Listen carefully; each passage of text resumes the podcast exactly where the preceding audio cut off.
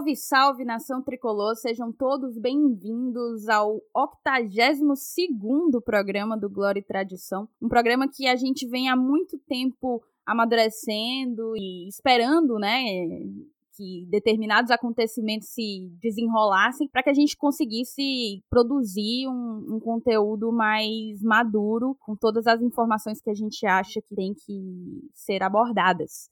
A gente vai falar da MP 984 de 2020, a MP que muda os direitos de transmissão dos jogos de futebol. Para isso, eu tô acompanhada nesse primeiro bloco pelo meu querido e sempre presente Helenilson Dantas. Fala, Helenilson. Fala aí, Thaís. Mais uma vez aqui juntos. Um abraço para você, para o nosso amigo Fico Miranda, para toda a torcida do Fortaleza e para o nosso convidado, que hoje é, é, é, mais uma vez um convidado especial. E para esse assunto que está bombando no momento, né, que é essa questão dessa MP, né, que você vai apresentar daqui a pouco, vai ser um programa muito interessante. A torcida do Fortaleza vai ficar pregada mesmo no som do Glória e Tradição até o final, porque o assunto hoje é daqueles que bombam. E também estou com ele, Felipe Miranda. Seja bem-vindo, Felipe. Fala pessoal, novamente é uma honra estar aqui com vocês hoje. Agradecer a presença tanto da Thaís, da Lenilson, do nosso convidado. Mas eu confesso para vocês que deste tema de hoje, eu a priori é, achei de uma incerteza muito grande. Depois eu passei a ver com bons olhos e hoje eu me vejo numa postura totalmente contra. Ou seja, até para uma postura definitiva eu não consegui ainda, visto a complexidade do tema. Eu espero muito que após esse programa de hoje eu consiga chegar numa conclusão pessoal, porque é, são tantas perguntas, são tantas dúvidas, que eu acredito que até dirigentes de clubes estão com essas mesmas dúvidas que eu estou tendo agora, assim como nossos ouvintes também. Enfim, eu espero que seja um ótimo programa, que a galera possa aprender principalmente e que todo mundo se divirta nesse mais episódio do Glória e Tradição. É exatamente isso. Acho que o propósito é esclarecer o que toda essa zona cinza que rodeia essa medida provisória, né? E para isso, o Glória esperou um pouco. Logo quando ela saiu, a gente já imaginava que ia pipocar de, de, de, conteúdo aparecendo, de reportagens, de episódios de podcast, de programas no YouTube, enfim. Só que a gente precisava se cercar de algo mais concreto. E aí a gente já vai com quase 40 dias, eu acho, de, de medida provisória em vigor. Alguns problemas, inclusive, já, já vêm ocorrendo, algumas manifestações têm acontecido, enfim, os atores, os principais atores já têm se desenhado, quem que tá jogando a favor e quem que tá jogando contra essa medida provisória. Então, para isso, a gente trouxe no primeiro bloco o Anderson Santos. O Anderson é membro do Na Bancada, companheiro do Irlan Simões, que também gravou um programa recentemente com a gente. Se você ainda não escutou, Vale a pena dar uma conferida, ficou muito bom. Um programa sobre eleitização do futebol brasileiro. E o Anderson é professor da Universidade Federal de Alagoas, doutorando em comunicação pela UNB e autor do livro Os Direitos de Transmissão do Campeonato Brasileiro de Futebol. Então, eu acredito que das pessoas que podem tratar desse assunto com autoridade, com propriedade, a gente vai estar tá na companhia de um dos mais preparados. Então, seja bem-vindo, Anderson. Olá, obrigado pelo convite. Espero. Estou é, tentando pelo menos acompanhar isso desde o dia 18 de junho, né, quando a, a MP foi publicada. E assim, a gente trabalha com, com uma série de, de apontamentos, ponderações que eu brinco com outro colega do, na bancada, Emanuel Leite Júnior, que também tem um livro sobre a questão da divisão de cotas, ainda que seja mais na perspectiva do direito, que todo mundo próximo está estranhando que quando a gente é contra a MP, é, quase que naturalmente ou de certa forma é a favor do Grupo Globo, sendo que a gente tem livros que mostram exatamente o contrário. Né? No meu caso, tem uma dissertação que tem o nome da Globo, né? o, a consolidação do monopólio de direito de, de transmissão a partir do Campeonato Brasileiro de Futebol, que depois eu transformei em livro. O nome da Globo só não está no título do livro por conta de direitos autorais, que eu teria problemas. E aí, graças a essa MP, é, a gente agora está tendo que tomar um posicionamento que seria mais próximo aos interesses do grupo, enfim.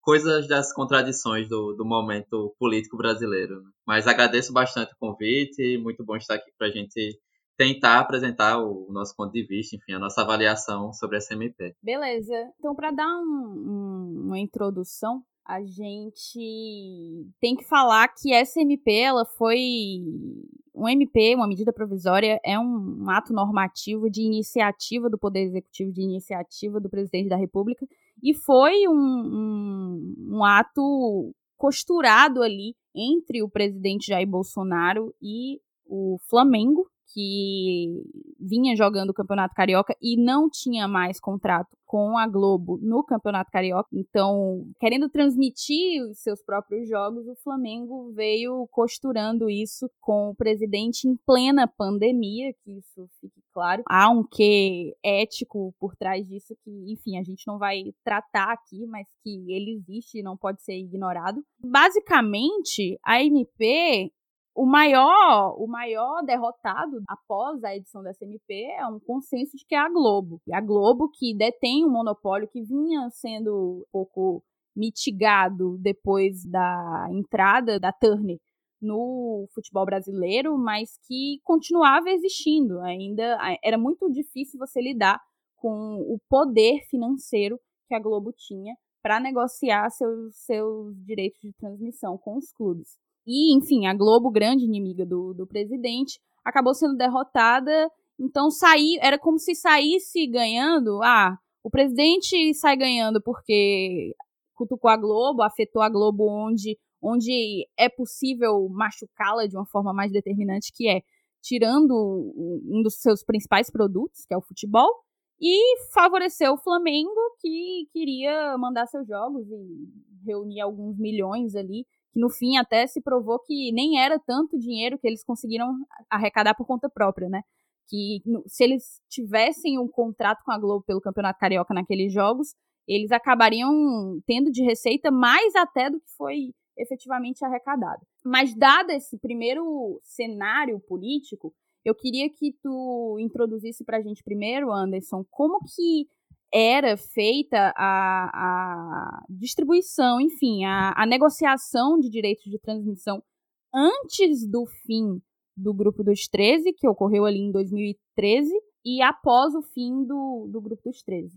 É, primeiro, eu repeti, né, você comentou isso, que eu sou contrário, primeiro, à forma da medida provisória, porque foi construída por um clube, isso mesmo os defensores de MP falam, né? Foi o presidente do Flamengo, Rodolfo Landim, que construiu com o presidente da República no momento que até para fazer reunião é complicado, né? Os outros clubes, os oito clubes da Turner se reuniram com o presidente logo em seguida e o presidente dias depois anunciou que estava com a Covid-19, né? Então, assim, isso mostra o risco do processo fora, que, como você bem destacou, tem toda uma questão ética de você utilizar como justificativa para a maior parte das mudanças que a MP propõe você utilizar com a questão da Covid, quando a única, na minha avaliação, era a questão do tempo mínimo de contrato. Então, assim, a forma eu já discordo, mas vamos seguindo, né, respondendo essa pergunta agora. Antes, na verdade, assim, primeiro que a gente precisa entender que o Clube dos 13 não representava todos os clubes brasileiros. Era um, um, um clube, numa linguagem mais popular, elitista. O nome era União dos Grandes Clubes de Futebol Brasileiro. Surgiu lá em 87 para realizar a Copa União, porque a CBF não podia é, realizar. Foi o primeiro ano, inclusive, a Copa União, o primeiro torneio com um contrato de exclusividade do Grupo Globo, era um contrato, contrato de cinco anos, enfim. Foi feito dias antes do primeiro jogo, tinha sorteio de jogos a serem transmitidos, enfim. Outro mundo que a Globo, no final das contas, salvou. E teve toda aquela discussão depois é, sobre o título, sobre o outro módulo da CBF. No ano seguinte, a CBF retomou o campeonato. E aí, desde então, era esse clube dos 13 que negociava os direitos de transmissão dos seus clubes. Né? Dos 13 inicialmente, que foram aumentando com o tempo. O esporte se juntou na década de 90. É, acredito que o Vitória também, já que só o Bahia que tinha disputado a Copa União, entre outros clubes que ficou ali, acho que na faixa de 17 e 18, é, até 2011, que foi quando estava a negociação é, dos direitos de transmissão do brasileiro a partir do contrato de 2012. E aí foi quando houve a implosão. É, basicamente, a gente tinha esses clubes divididos em grupos de cotas, é, semelhante como acontece desde 2017, 2018 com a Copa do Nordeste, né? Cotas de, só que considerando não o ranking como a gente considera aqui, mas considerando é, o número de torcida e tudo mais. E os outros clubes eram os não cotistas, né? Então eram seis grupos é, de cotas em que tinham cinco clubes: Flamengo, Corinthians, Palmeiras, São Paulo e Vasco que ganhavam mais. E aí a diferença de cota, né, A gente chegou a ter em 96, que é o último contrato mais aberto do brasileiro, tendo premiação de acordo com quem era o campeão. Então, o Grêmio foi o campeão de 96, teve mais recursos do que o segundo colocado e assim por diante. Era algo mais ligado à premiação. A partir de 97 isso muda. E aí, só para pegar alguns dados do momento mais complicado disso, em 2006, eh, esses cinco clubes que eu citei antes ganharam 21 milhões de reais. O, quem era os últimos do Clube dos Três ganharam 11, diferença de menos da metade, então um valor ideal.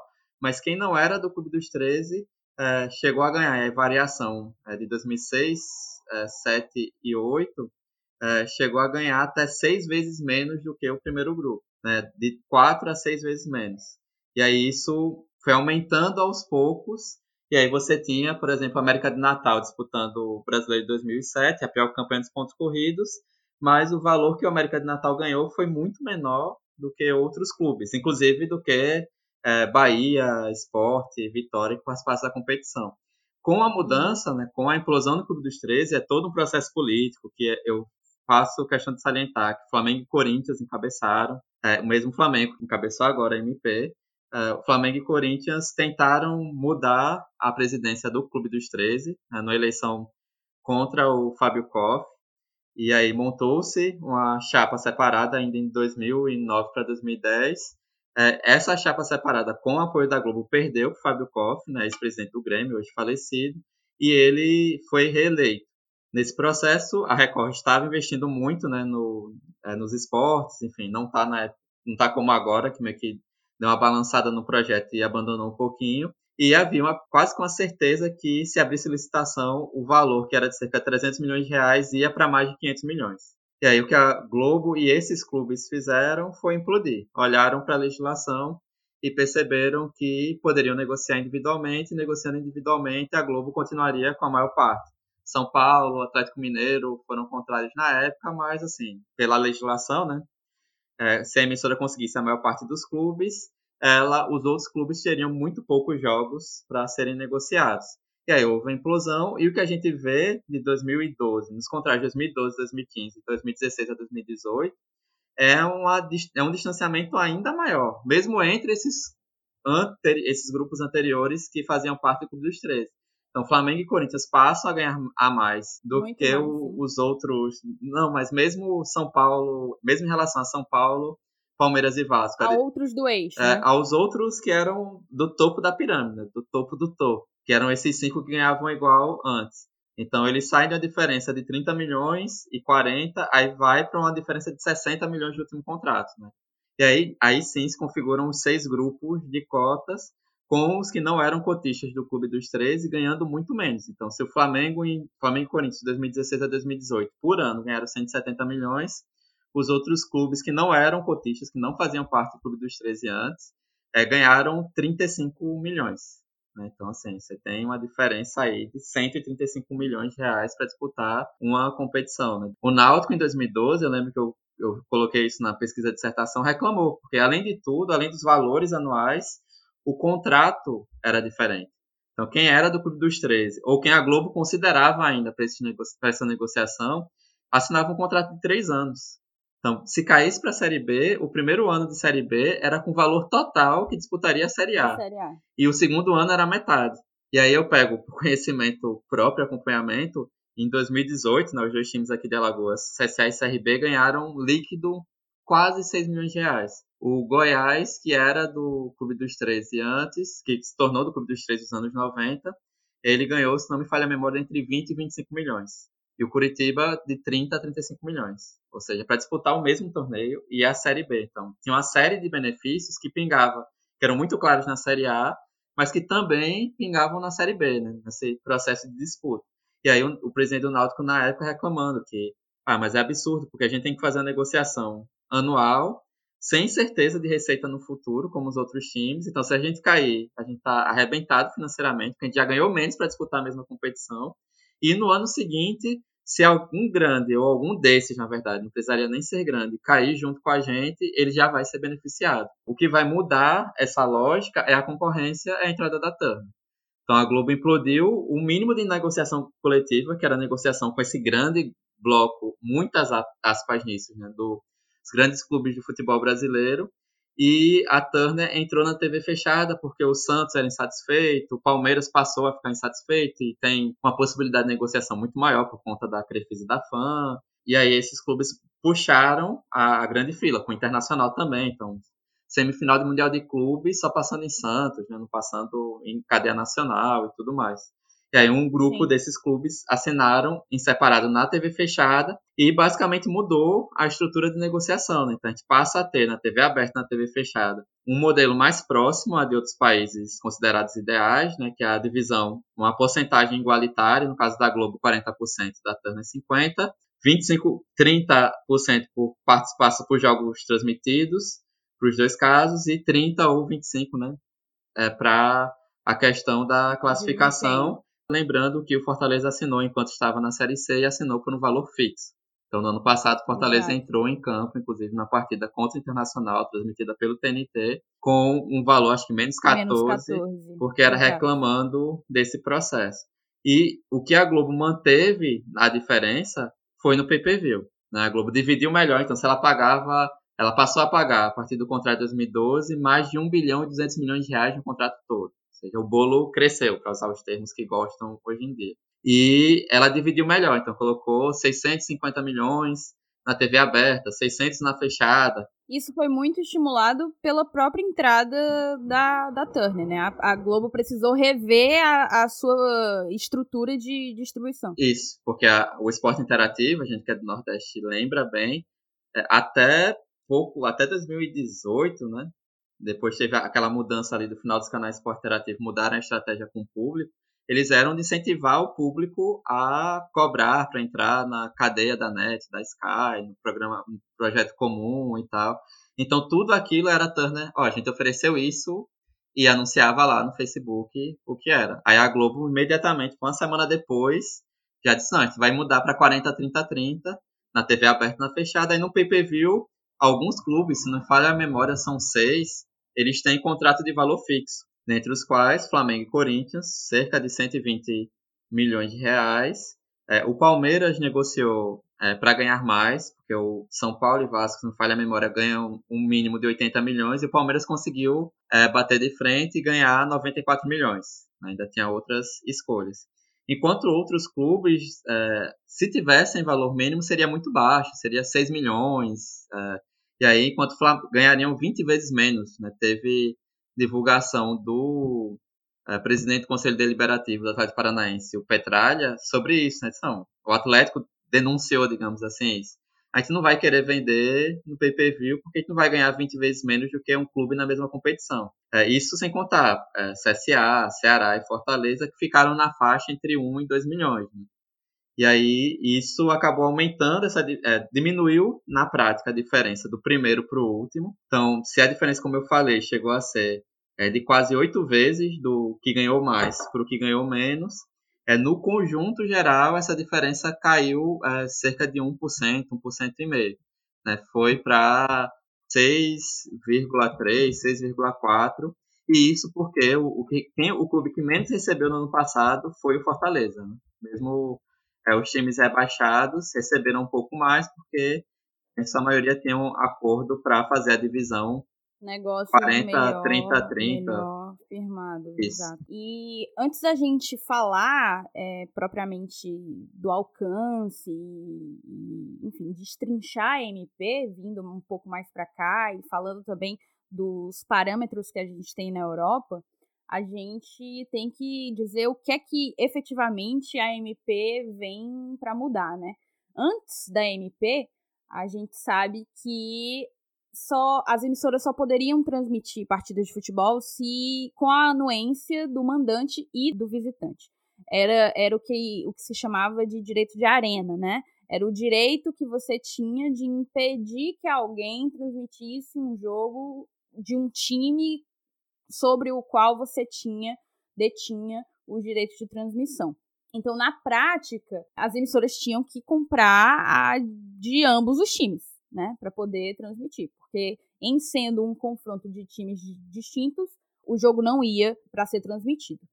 Isso é, inclusive, o artigo 42 da Lei do Pelé, foi o artigo 42 o objeto de mudança com a, o advento da, da medida provisória. E o que é que a medida estabelece? Qual é a dinâmica trazida pela medida provisória, pela MP? Agora, os clubes eles podem negociar os direitos de todas as partidas em que eles são mandantes, independentemente da anuência do visitante. Isso, pra, em termos de, de exemplificação, se a gente for dar um exemplo aplicado à realidade do Fortaleza, antes da alteração que da Lei Pelé, a Ternela havia comprado um pacote de 56 partidas. Ou seja, ela tem contrato com oito times, oito vezes sete, davam as 56 partidas que, que a Turner tinha direito de transmitir. O, os jogos dos oito clubes entre si com as alterações trazidas pela MP, o mesmo bloco, o mesmo contrato com oito times dá a Turner a possibilidade de transmitir 152 jogos. É um aumento aí de quase 200%. Então, foi de fato uma mudança significativa. Mas a gente tem que tratar também do alcance disso, né? Porque é um, uma coisa que vem agora e a gente tem contratos já celebrados. Como que tu enxerga, Felipe, essa questão do alcance do da MP no que já existe aí? Só vale para os contratos que terminarem? Isso é um problema, porque os contratos aí da grande maioria dos clubes estão valendo até 2024. Qual é a tua opinião? Pois é, né, Thaís? É uma questão bastante complexa, porque é uma medida provisória. E o próprio nome a gente já sabe que é provisório, ou seja, ela dura no máximo por 60 dias, sendo podendo ser prorrogada pelo mesmo período. Acontece que, enquanto ela estiver em vigência, os contratos celebrados por ela, eles devem continuar assim, eles devem respeitar, afinal eles estavam dentro da lei no, enquanto ele estava ativa, né, se é assim que a gente pode definir. Então, a gente chega numa situação onde, por exemplo, a, ma a maioria dos times já possui contratos de direito de transmissão com outras emissoras. Por exemplo, o próprio Flamengo, que tanto deu confusão agora no Campeonato Carioca, ele tem contrato com a Globo para o Brasileirão. É um problema que se desenhou, um problema que se criou, que eu diria que a gente não estava preparado. Ainda mais com a gente vivendo essa questão da pandemia, é, eu diria que triplicou a atenção das pessoas nesse problema. Realmente é um problema. Eu não chamava essa mudança no direito de transmissão de problema. Inclusive no começo eu fiquei um pouco em dúvida, mas depois eu comecei a achar interessante a ideia. O problema é que, né, a gente viu as consequências que poder que trouxe essa, essa surpresa, entre aspas, porque é uma surpresa, ninguém estava esperando por isso, agora nos direitos de transmissão do futebol brasileiro é um, algo tão complexo, algo tão novo, que também que a, até quem domina o assunto, até dirigentes de clubes, estavam confusos. Teve o vice-presidente, por exemplo, do Atlético Mineiro, o Atlético Mineiro, que era um clube que assinou aquela carta a favor da MP, ele ficou um tanto quanto revoltado na, na sua conta do Twitter, porque descobriu que o esporte interativo estava escalando jogos do Atlético Mineiro para transmitir na sua grade. E ele alegava, o Atlético não assinou com o esporte interativo, o Atlético assinou com o Esporte TV mas por conta da medida provisória, o, a Turner resolveu por assim transmitir jogos que eles consideram mais interessantes e simplesmente ignorando os clubes que assinaram com eles. Oh, inclusive vou trazer aqui uns exemplos. Na TV fechada, o Fortaleza tem contrato com o esporte interativo, né, com a Turner, como todo mundo, toda a torcida do Fortaleza já está cansada de saber. Tem um detalhe também que, por exemplo, o Atlético Paranaense, que é o time que vai fazer a abertura do Campeonato Brasileiro com o Fortaleza. O Atlético Paranaense ele tem contrato somente por enquanto do pay-per-view e com a Turner.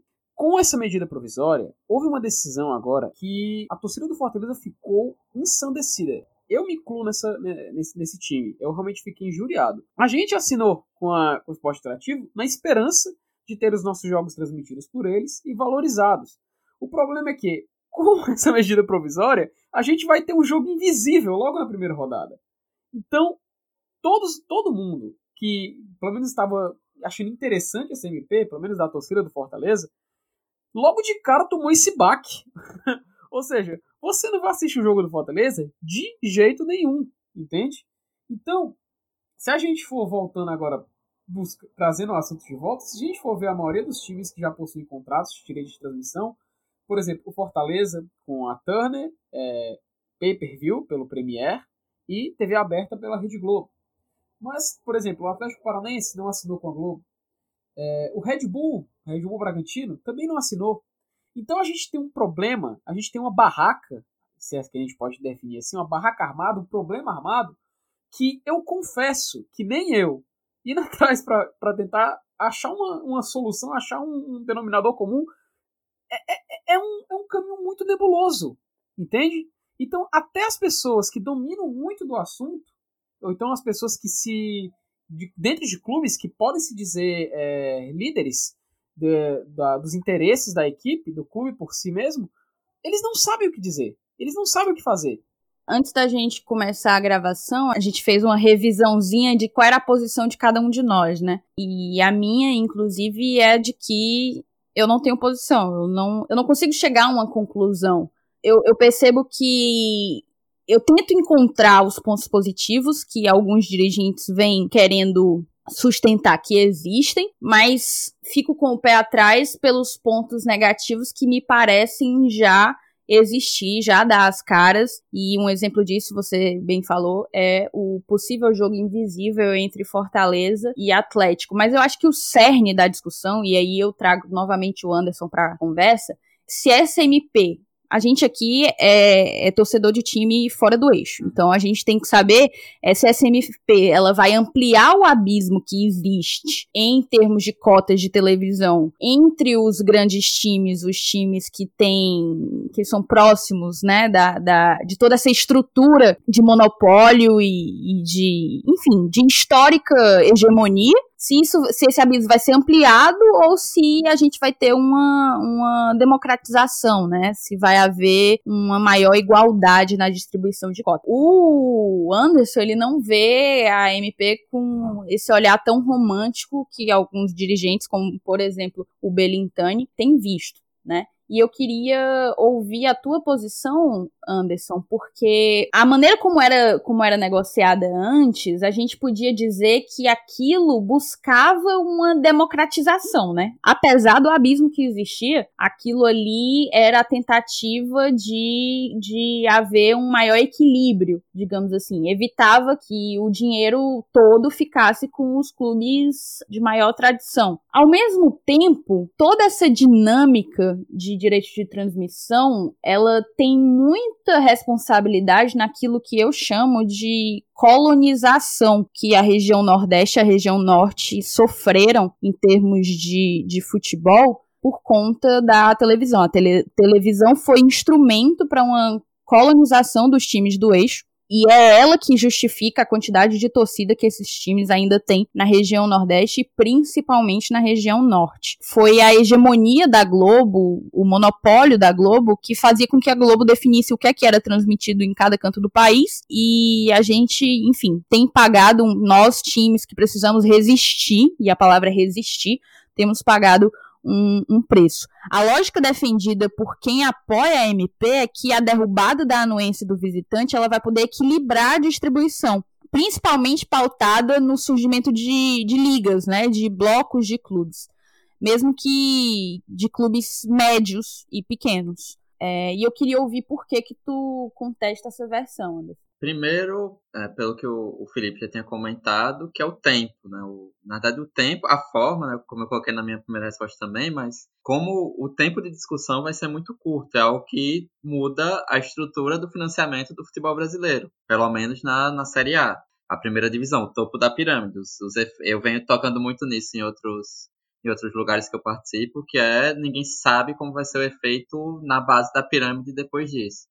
E aí, esse, essa é a primeira coisa, né? O tempo para essa discussão é uma discussão muito séria e que, ainda que tenha tido um ponto positivo, eu estou aqui, estive em alguns outros podcasts é, mais ligados a, ao meio alternativo ou sites de notícias também, mas ainda que tenha gerado essa discussão, é pouco tempo para se resolver e no meio de uma pandemia que o Congresso tem que votar, como fez é, durante a semana desta gravação, sobre o Fundo de Educação Básica, entre outras coisas, né?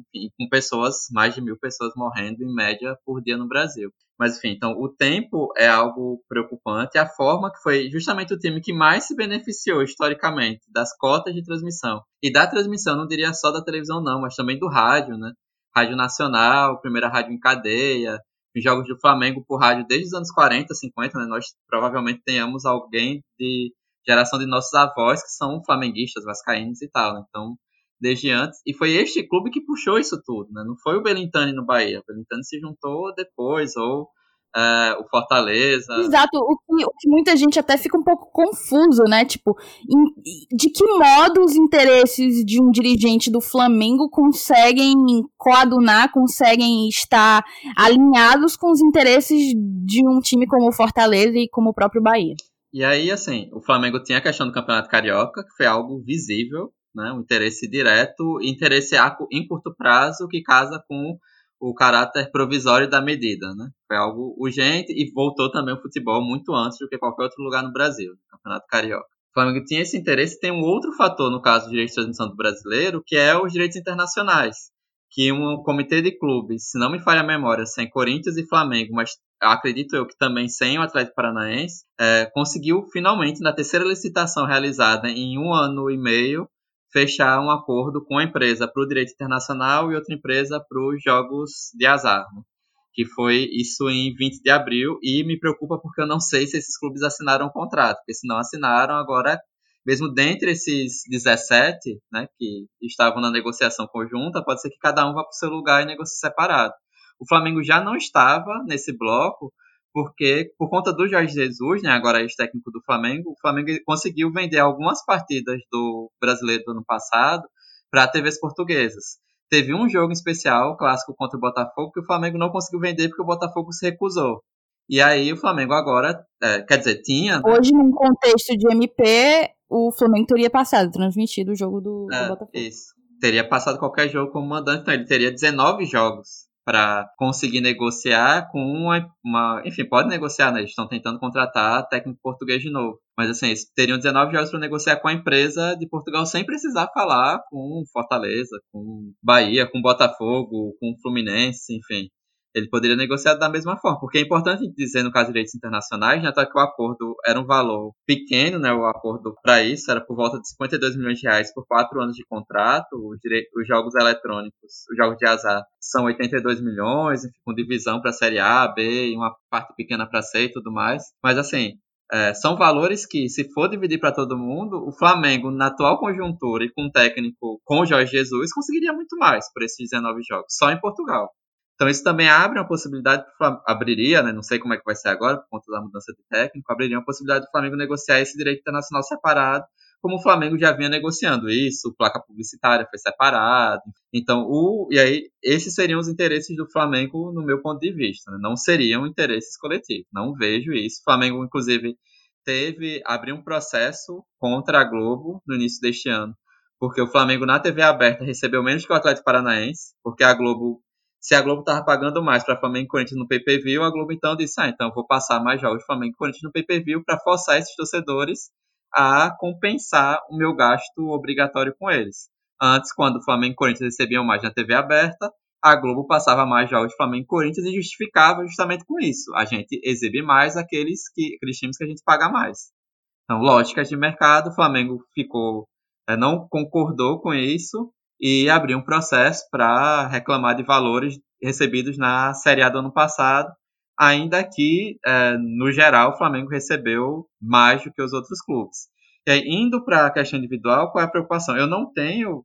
É, o, a, a, nossa a defesa, historicamente, que não só eu, o Emanuel que eu já citei, mas mesmo a galera de marketing esportivo propriamente dito, né, menos social e mais marketing de futebol, que a galera diz é que qualquer modelo ideal parte de uma negociação coletiva negociação conjunta de todos os clubes, que aqui no Brasil a gente nunca teve. Como eu expliquei na primeira resposta, o Clube dos Três não representava todo mundo e quem não era do Clube dos Três recebia seis vezes menos do que de seis a, a quase oito vezes menos do que os outros. E aí é, a gente nunca teve esse modelo realmente de liga. Aliás, o que a gente tem de modelo de liga é a Liga do Nordeste, é que negocia conjuntamente, é por assembleia, é por quem é, o próprio Belintani usou a Liga do Nordeste em uma recente entrevista para o Rodrigo Capello. Falou, inclusive, que eles têm um advogado só, um advogado próprio da Liga. E, enfim, que eles já vêm trabalhando que talvez a Liga do Nordeste seja um embrião do que, do que o Belintani projeta de liga para negociar direitos de, de transmissão. Isso.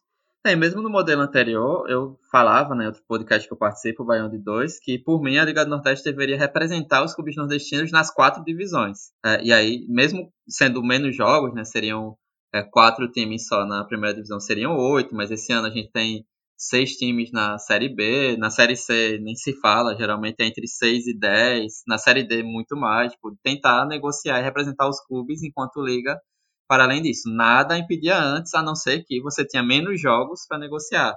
E aí, assim, a minha dúvida quanto a isso é que eu não vejo hoje os 20 clubes da Série A negociando coletivamente. Incluindo aí o Flamengo e Corinthians, que nego nunca negociaram nada coletivamente, né, nesse processo recente. O próprio Palmeiras, eu estou aqui com a nota aberta do Palmeiras do dia 3 de julho, foi um dos primeiros clubes a, a dizer que era favorável oficialmente, né, para além dos presidentes, a lançar nota.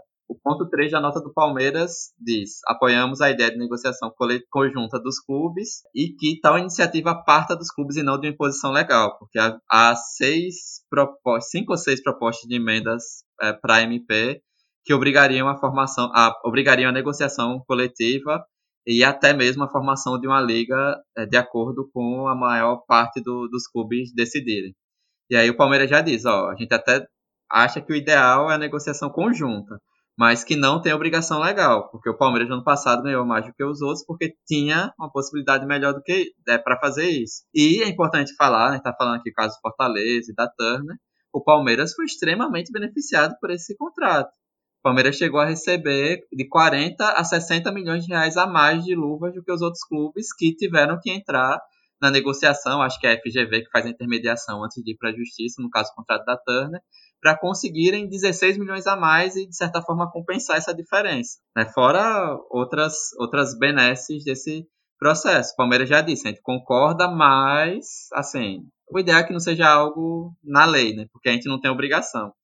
É, e fora outros clubes. Né? E aí, o que se desenha? Né? Possibilidade de formação de microblocos, que é o que o Belintani defende, com troca de tweets com o perfil do Fortaleza sobre os projetos de streaming é, do, dos dois clubes, né, o sócio digital, no caso do, do Bahia, enfim, aí de ter um pacote com os quatro do Nordeste, e aí você ter é, os, todos os jogos desses times, né, enquanto, enquanto mandantes, poder negociar, e aí de repente Grêmio, Inter, Cruzeiro se subisse, salvar disso tudo com o Atlético formando outro, Uh, e aí tem ainda a possibilidade que, assim, ah, mas e se os outros 18 clubes se juntarem? Sim, a Record, em 2011, na negociação para os contratos de 2012, ofereceu 100 milhões só para Flamengo e Corinthians. É, imagina uma emissora como a Globo, que já historicamente, como a gente vem falando, transmite jogos de Corinthians e Flamengo e quiserem, é, em vez de pagar esse 1 bilhão e meio, cerca de 1 bilhão e meio, que paga nas três plataformas para o brasileiro, oferece 500 milhões para cada, transmitindo é, 38 jogos e negocia com a CBF para que na uma rodada que um for mandante, o outro é visitante, e vice-versa. Pronto, você tem um pacote massivo, porque os dois times têm torcida no Brasil inteiro. Ah, mas os outros jogos vão todos para uma outra emissora, para SBT, para uma rede TV, né, que seriam as emissoras mais próximas ao futebol hoje na TV aberta, né, não entrando na TV fechada. Tem, mas assim, os, do, os times de principal de maior torcida do Brasil estão numa só emissora que pode fazer esse produto brilhar ainda mais, porque já faz isso normalmente. A gente que, vê blocos nacionais, entre aspas, do Globo Esporte, a gente sabe como a gente só vê coisa do Flamengo. E esse peso é que precisa ser considerado, né? Porque o Flamengo tem torcida nacional para, inclusive, ter, ainda que não ganhe mesmo na TV aberta, mas para poder negociar melhor TV aberta, fechada e as diferentes formas do streaming. Ou o Palmeiras, que tinha o patrocínio da da Crefisa da Fana no passado, escolheu esperar. Ou o Atlético, que fez a melhor estratégia é, no ano passado, que foi, a gente vai forçar a Globo a transmitir o nosso jogo gratuito para poder concorrer com a Turner. Então, assim, tem, tinha já possibilidade, os clubes faziam isso individualmente. Coletivamente, eu vejo como algo bem difícil, porque há uma tendência é, desse bolo... Eu nem acho que esse bolo pode crescer tanto, é uma avaliação minha. TV aberta, a gente só tem a Globo que pode pagar o que a Globo paga. Na TV fechada, a gente tem uma redução de mercado, porque basicamente a gente voltou para uma situação histórica de 2012, que os dois grandes agentes são o Grupo Globo e o Grupo Disney, já que a Fox Sports se juntou com a Disney. O esporte interativo acabou, foi para a Turner e a Turner está é nessa de vai e volta com os clubes que assinou. Né? Não, não, sabe se vai continuar investindo nisso aqui no Brasil, porque é muito caro. É, então, assim, TV fechada, só dois agentes que podem, no formato de duopólio, na linguagem econômica, negociar. Tu fica com os conteúdos nacionais, eu fico com conteúdo estrangeiro. Pronto, mercado dividido como era até 2012. E no streaming envolve uma, um conjunto outro de questões que ainda assim é, a gente não sabe pós-pandemia se as empresas que atuam, né, da Zon, mesmo o Facebook, Twitter, que tem, o Facebook já tem alguns contratos, se vão querer compensar um valor perdido na TV aberta. Eu avalio que não, porque o público do Facebook, mesmo para a Champions League, é, no ano passado, no, aliás, no primeiro ano, a primeira final sem é, transmissão na TV aberta, teve uma repercussão muito menor, teve uma quantidade de espectadores muito menor do que na TV aberta, né, do que quando tinha na TV aberta. E os patrocinadores cobram isso, né? Não à que o Flamengo, a final do Campeonato Carioca, o Flamengo fez um acordo para transmitir no SBT, porque os patrocinadores queriam ter a exposição que a TV aberta dá. Enfim, é um longo processo que, o, o que é necessário. A gente sabe que teria um, um, bom tempo, né? Teria até o contrário de 2024, no caso do brasileiro, e nos estaduais, a partir do ano que vem, ou 2022 mas que se, é, se acelera para agora, antes mesmo dos, dos clubes criarem um mínimo de consenso para a negociação coletiva. Porque, volto a dizer, formação de grupos e negociação dos 20 clubes já era possível é, na versão da lei antes da MP. Os clubes não fizeram porque é, avaliou-se quem tinha o maior poder de barganha e um outro problema sério, né, a questão estrutural. Então, só para citar o um exemplo, o Curitiba fechou com o Grupo Globo na TV aberta e no, no pay-per-view com valor fixo porque está precisando de dinheiro. É, não vai entrar na distribuição 40, 30, 30. Ele está precisando para este ano e ano que vem ver se negocia de uma forma melhor. É, o esporte, para ficar no Nordeste, tem uma situação financeira muito delicada. O esporte não tem poder de barganha para se a Globo repetir o processo de 2012, ah, vou implodir esses microblocos. E a Globo vai lá, é, oferece um valor de luvas, que é o pagamento imediato, grande para o esporte, fecha com o esporte, rompeu tudo. Então, assim, a gente está falando de individualidades que também é preciso considerar que diretorias de clubes mudam, né? Então, foi o do Santos que assinou com a Turner quando mudou para o atual. O atual disse: não, quero voltar para a Globo, tentou é, rever o contrato, não teve jeito, está com a Turner. Enfim, é uma conjuntura muito complicada porque o histórico no Brasil, é especialmente o histórico mais recente, de 2012, desde a implosão do Clube dos 13, né? 2011 para cá, é de cada um por si e os times que têm o um mínimo de estrutura conseguem negociar um pouco mais, que é o caso do Atlético Paranaense, e aqueles que têm poder de barganha pela quantidade de torcida e pela questão financeira conseguem ganhar mais. Que é, como eu disse, foi o caso do Palmeiras no ano passado. Né? O Bahia, mesmo no ano passado, não tinha esse poder de barganha naquela época para negociar como o Atlético fez. Né? O Benintani fala isso também. Então, assim, é um conjunto muito amplo de, de possibilidades que é, pode acabar, inclusive, com essa essa iniciativa da Turner de a Globo se impacientar e tirar um bilhão e meio de reais por temporada é, para o futebol brasileiro. E aí, quais seriam esses agentes que conseguiriam cobrir esse valor? Tem quem diga que defenda que de repente a Amazon, que está fazendo, que já comprou direito de transmissão na Europa, possa, poderia vir. Facebook, tem uma discussão legal que está andando para beneficiar as empresas de internet no Brasil, para que elas é, não entrem é, nas leis uh, relativas à, à, transmissão de audiovisual fechada, mas eu acredito que elas não têm condições de cobrir esse valor todo, né? independente até de visibilidade, exposição. E aí isso pode gerar uhum. um problema em curto e médio prazo, né, para o futebol ah, brasileiro. é, já, é. A gente está falando pode, agora. Pode falar, Vinícius. A gente começou a falar em Europa, né? É, essa questão de, de negociar em, em conjunto, né? Como fazem as ligas. Aqui, se a gente começar a fazer isso, não tem perigo, por exemplo, da gente ficar parecido, porque lá na Europa tem, tem, vários, tem vários, vários mundos diferentes, né?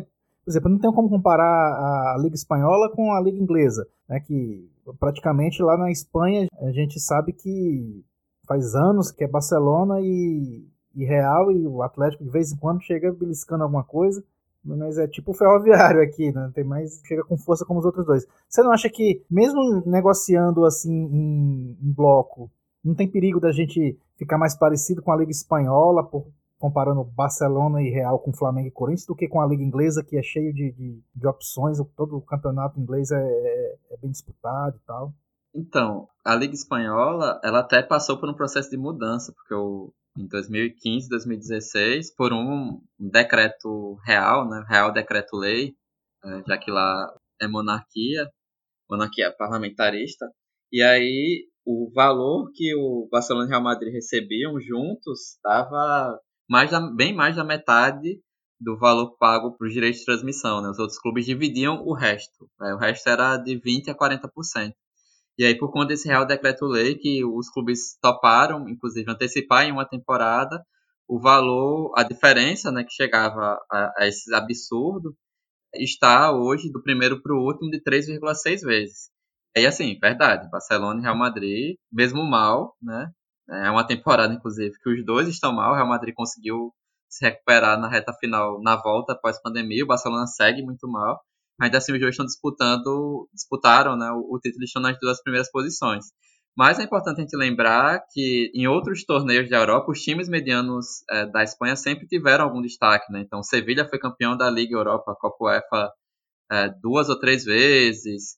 E outros times, além desse, Valência, que estão disputando outros torneios, acabam tendo a possibilidade maior de disputa com outros europeus também, é, ou igualar, né, no caso, comparando com os ingleses, é, do que antes. Né? Então, é, os dois que têm maior estrutura e que ganham mais, porque também estão em torneios mais importantes, também vão ganhar mais. É uma questão até importante, porque quando a gente fala de é, justiça na divisão de cotas, não necessariamente a gente não está falando de todo mundo ganhar o mesmo. Né? A gente sabe que são valores de marca e valores de mercado é, diferentes. Como esses valores foram construídos é um problema histórico. Né? Mas, assim, o que pode. É, eu acho que esse ponto é bastante importante e, e, a gente tem que frisar.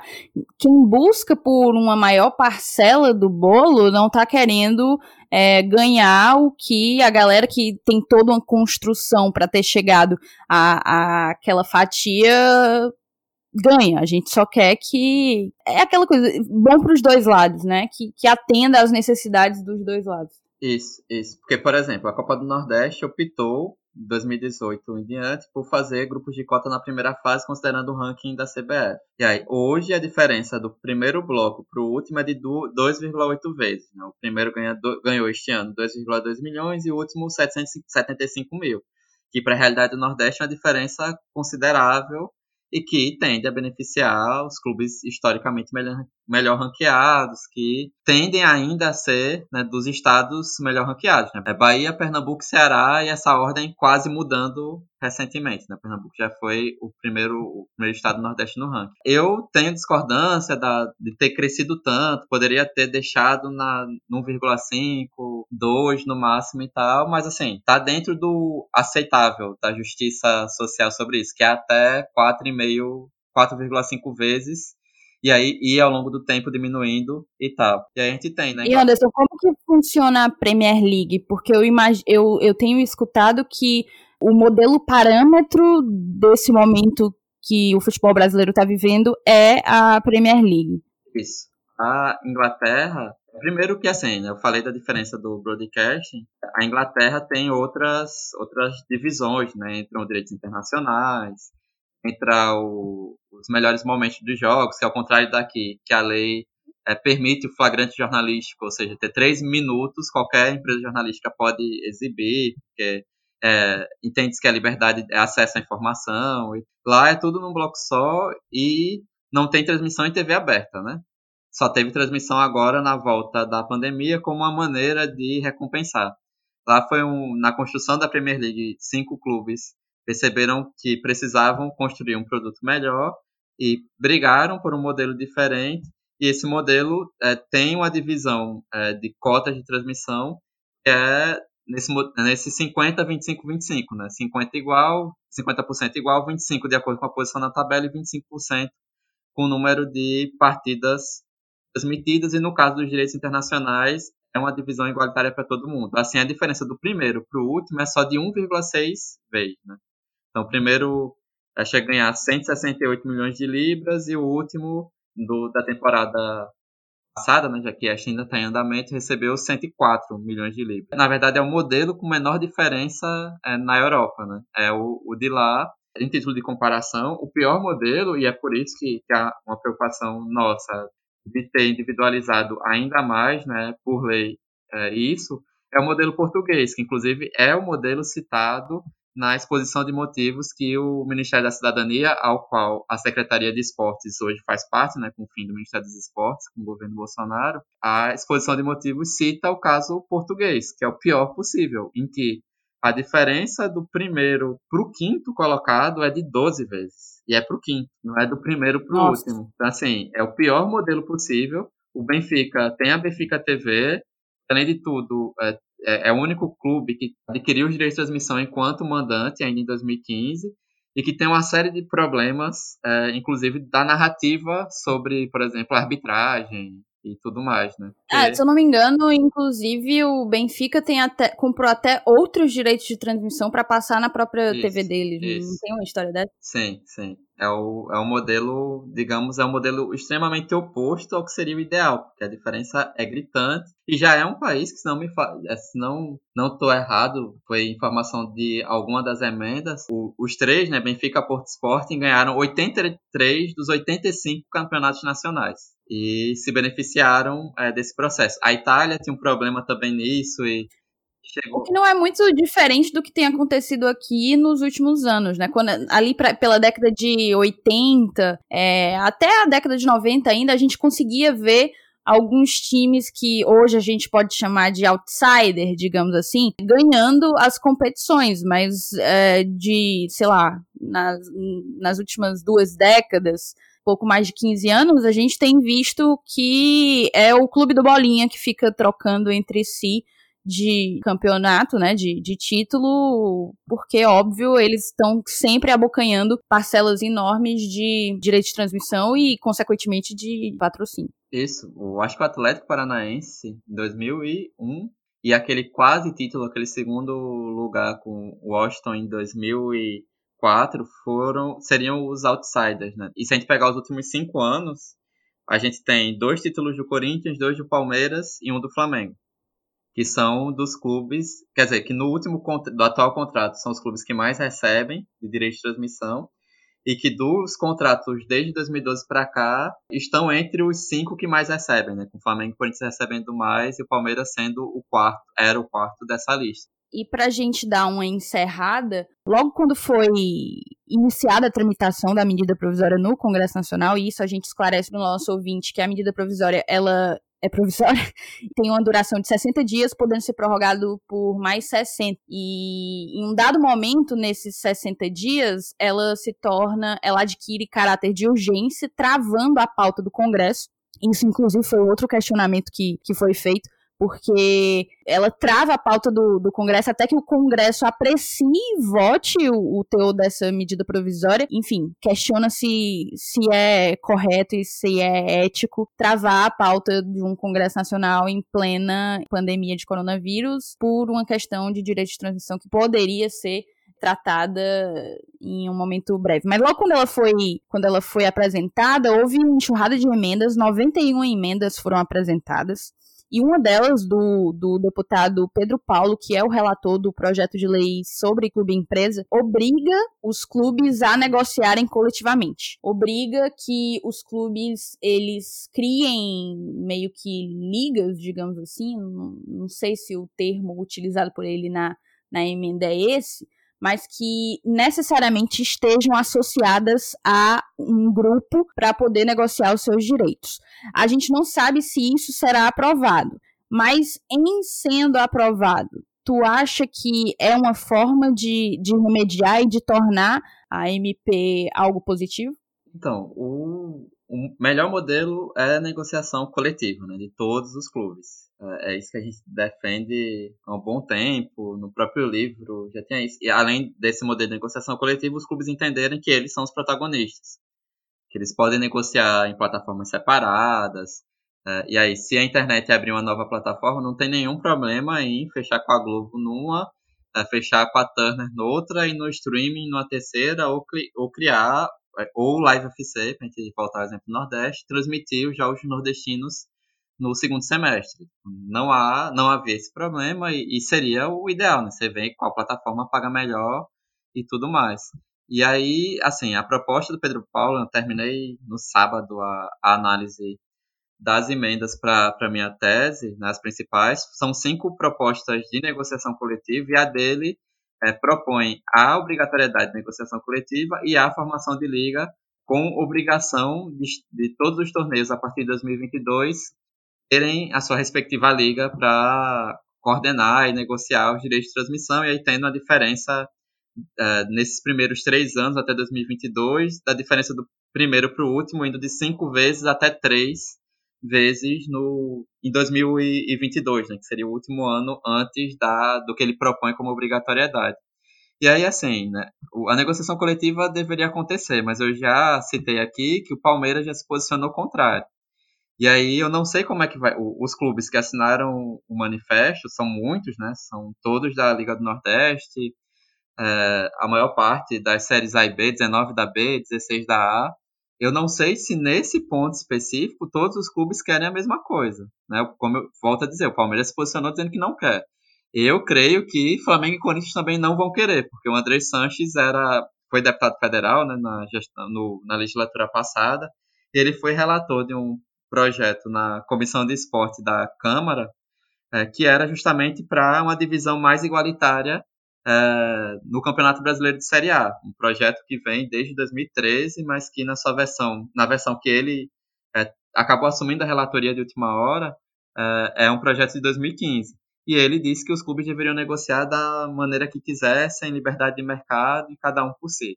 Né? Que o próprio mercado se autorregularia. Foi essa a proposta dele. Eu não sei, ele pode ter mudado de opinião, está em 2020, e o Corinthians está numa situação financeira complicada também. Ele pode ter mudado de ideia, mas assim, é um fato histórico do que. É um fato histórico, né? Tem registro na Câmara sobre isso. E eu não sei se os clubes vão concordar com essa obrigatoriedade de negociação coletiva e menos ainda com a obrigatoriedade de formar liga, porque você pode obrigar a negociação coletiva só por direito de transmissão, e manter a organização do campeonato como é pela CBF, que é o que acontece hoje, né? Que acontece, aliás, há um bom tempo, desde que o Clube dos 13 uhum. começou a negociar isso.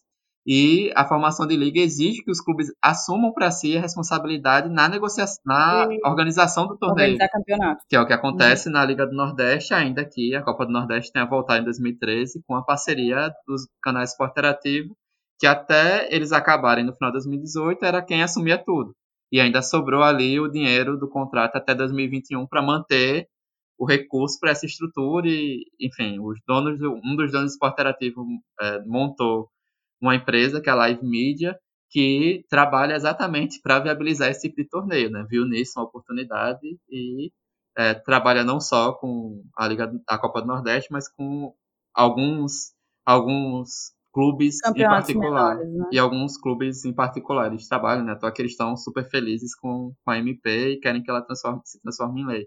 É, eu acho que a grande discussão vai ser é tentar fazer com que se prove ou com que se apresente algo de concreto que demonstre que uma liga organizada tem mais poder de, de bar, barganha, consegue oferecer um produto mais atraente do que um, um, Flamengo, um Corinthians da vida. existem pontos que a gente, inclusive, nem, nem abordou nesse bloco, enfim, a gente já tá aqui com um bom tempo no ar, que é, por exemplo, os próprios times da Turner. A Turner é, tem contrato com oito times e não tinha direito a transmitir jogo do Flamengo. Hoje ela tem oito jogos do Flamengo para transmitir.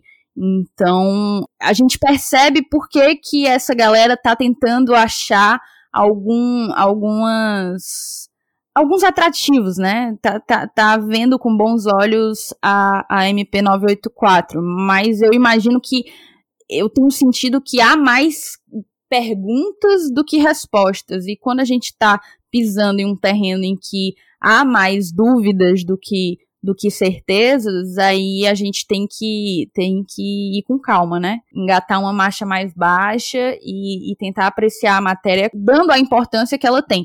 Não dá para você fazer isso aqui a toque de caixa, como vai ter que ser em, em quatro meses, que é o tempo máximo que, que a MP vai poder ser deliberada. Mas eu imagino que a gente tocou nos pontos-chave, nos pontos cruciais. Queria perguntar ao Felipe e ao Elenilson se eles têm mais alguma dúvida para fazer ao Anderson. No caso, Thaís, é, eu tenho mais um comentário, sabe? Porque é o seguinte, as cenas dos próximos capítulos é que serão bem interessantes, porque, como a gente bem debateu aqui, a MP tem um prazo de validade. Esse prazo está chegando. A decisão final sobre isso vai vir logo logo. E aí vai agradar a muitos e vai desagradar a outros. Eu espero, espero muito que dê certo no final das contas, apesar de duvidar muito de que isso seja possível. Enfim, se antes eu tinha dúvidas, agora eu consegui sanar várias. Agradeço demais a presença do Anderson aqui hoje e espero que também a galera tenha sanado todas as suas dúvidas e quem sabe assim a gente possa entender melhor toda essa loucura que envolve essa medida provisória. É isso aí. E assim, a gente a gente debate muito pela visão dos clubes, pela visão das TVs, das entidades, mas a gente eu, eu particularmente eu gosto muito de analisar pelo lado do torcedor torcedor que gosta de ver o clube dele pela TV, pela TV aberta, aquele torcedor que gosta de comprar o pay-per-view para assistir os jogos do seu clube. Eu via nessa MP uma, uma possibilidade muito grande desse torcedor ter uma, um leque maior de opções para ver o seu clube e não ter tantos jogos no limbo, como a gente chamava, né, sem poder ter, ser visto, porque é, uma emissora de TV despeja milhões de reais não pela exclusividade de um jogo, mas pelo fato de dizer que aquele se não é meu, também não é de ninguém. Se eu não passo, ninguém passa. Mas aí a, a gente leva logo essa, essa paulada na cabeça na primeira rodada do Brasileirão com a, com, com a, Turner, a Turner não transmitindo o jogo do, do, Fortaleza e optando por um, por um outro jogo que, que ela ganhou por conta da MP. Mas é, é, é como o Felipe falou, né? No momento ainda, ainda tenho dúvidas. É, eu, eu pretendo me situar de uma forma, mas daqui a pouco eu mudo de opinião de acordo com o que eu vejo. Mas, é, mas isso é, é normal, até porque é, é, muito cedo. Tudo começou agora. Né? Então, é, um, é um assunto muito complexo e que a gente está debatendo tanto e, e, que o Congresso pode acabar. Vamos, acabou a brincadeira, vocês não vão debater sobre nada, volta tudo como era antes, né? Pode acabar tudo e a gente, e a gente aí não, não vê mudança nenhuma. Mas, para mim, eu vejo ainda como um grande ponto de interrogação.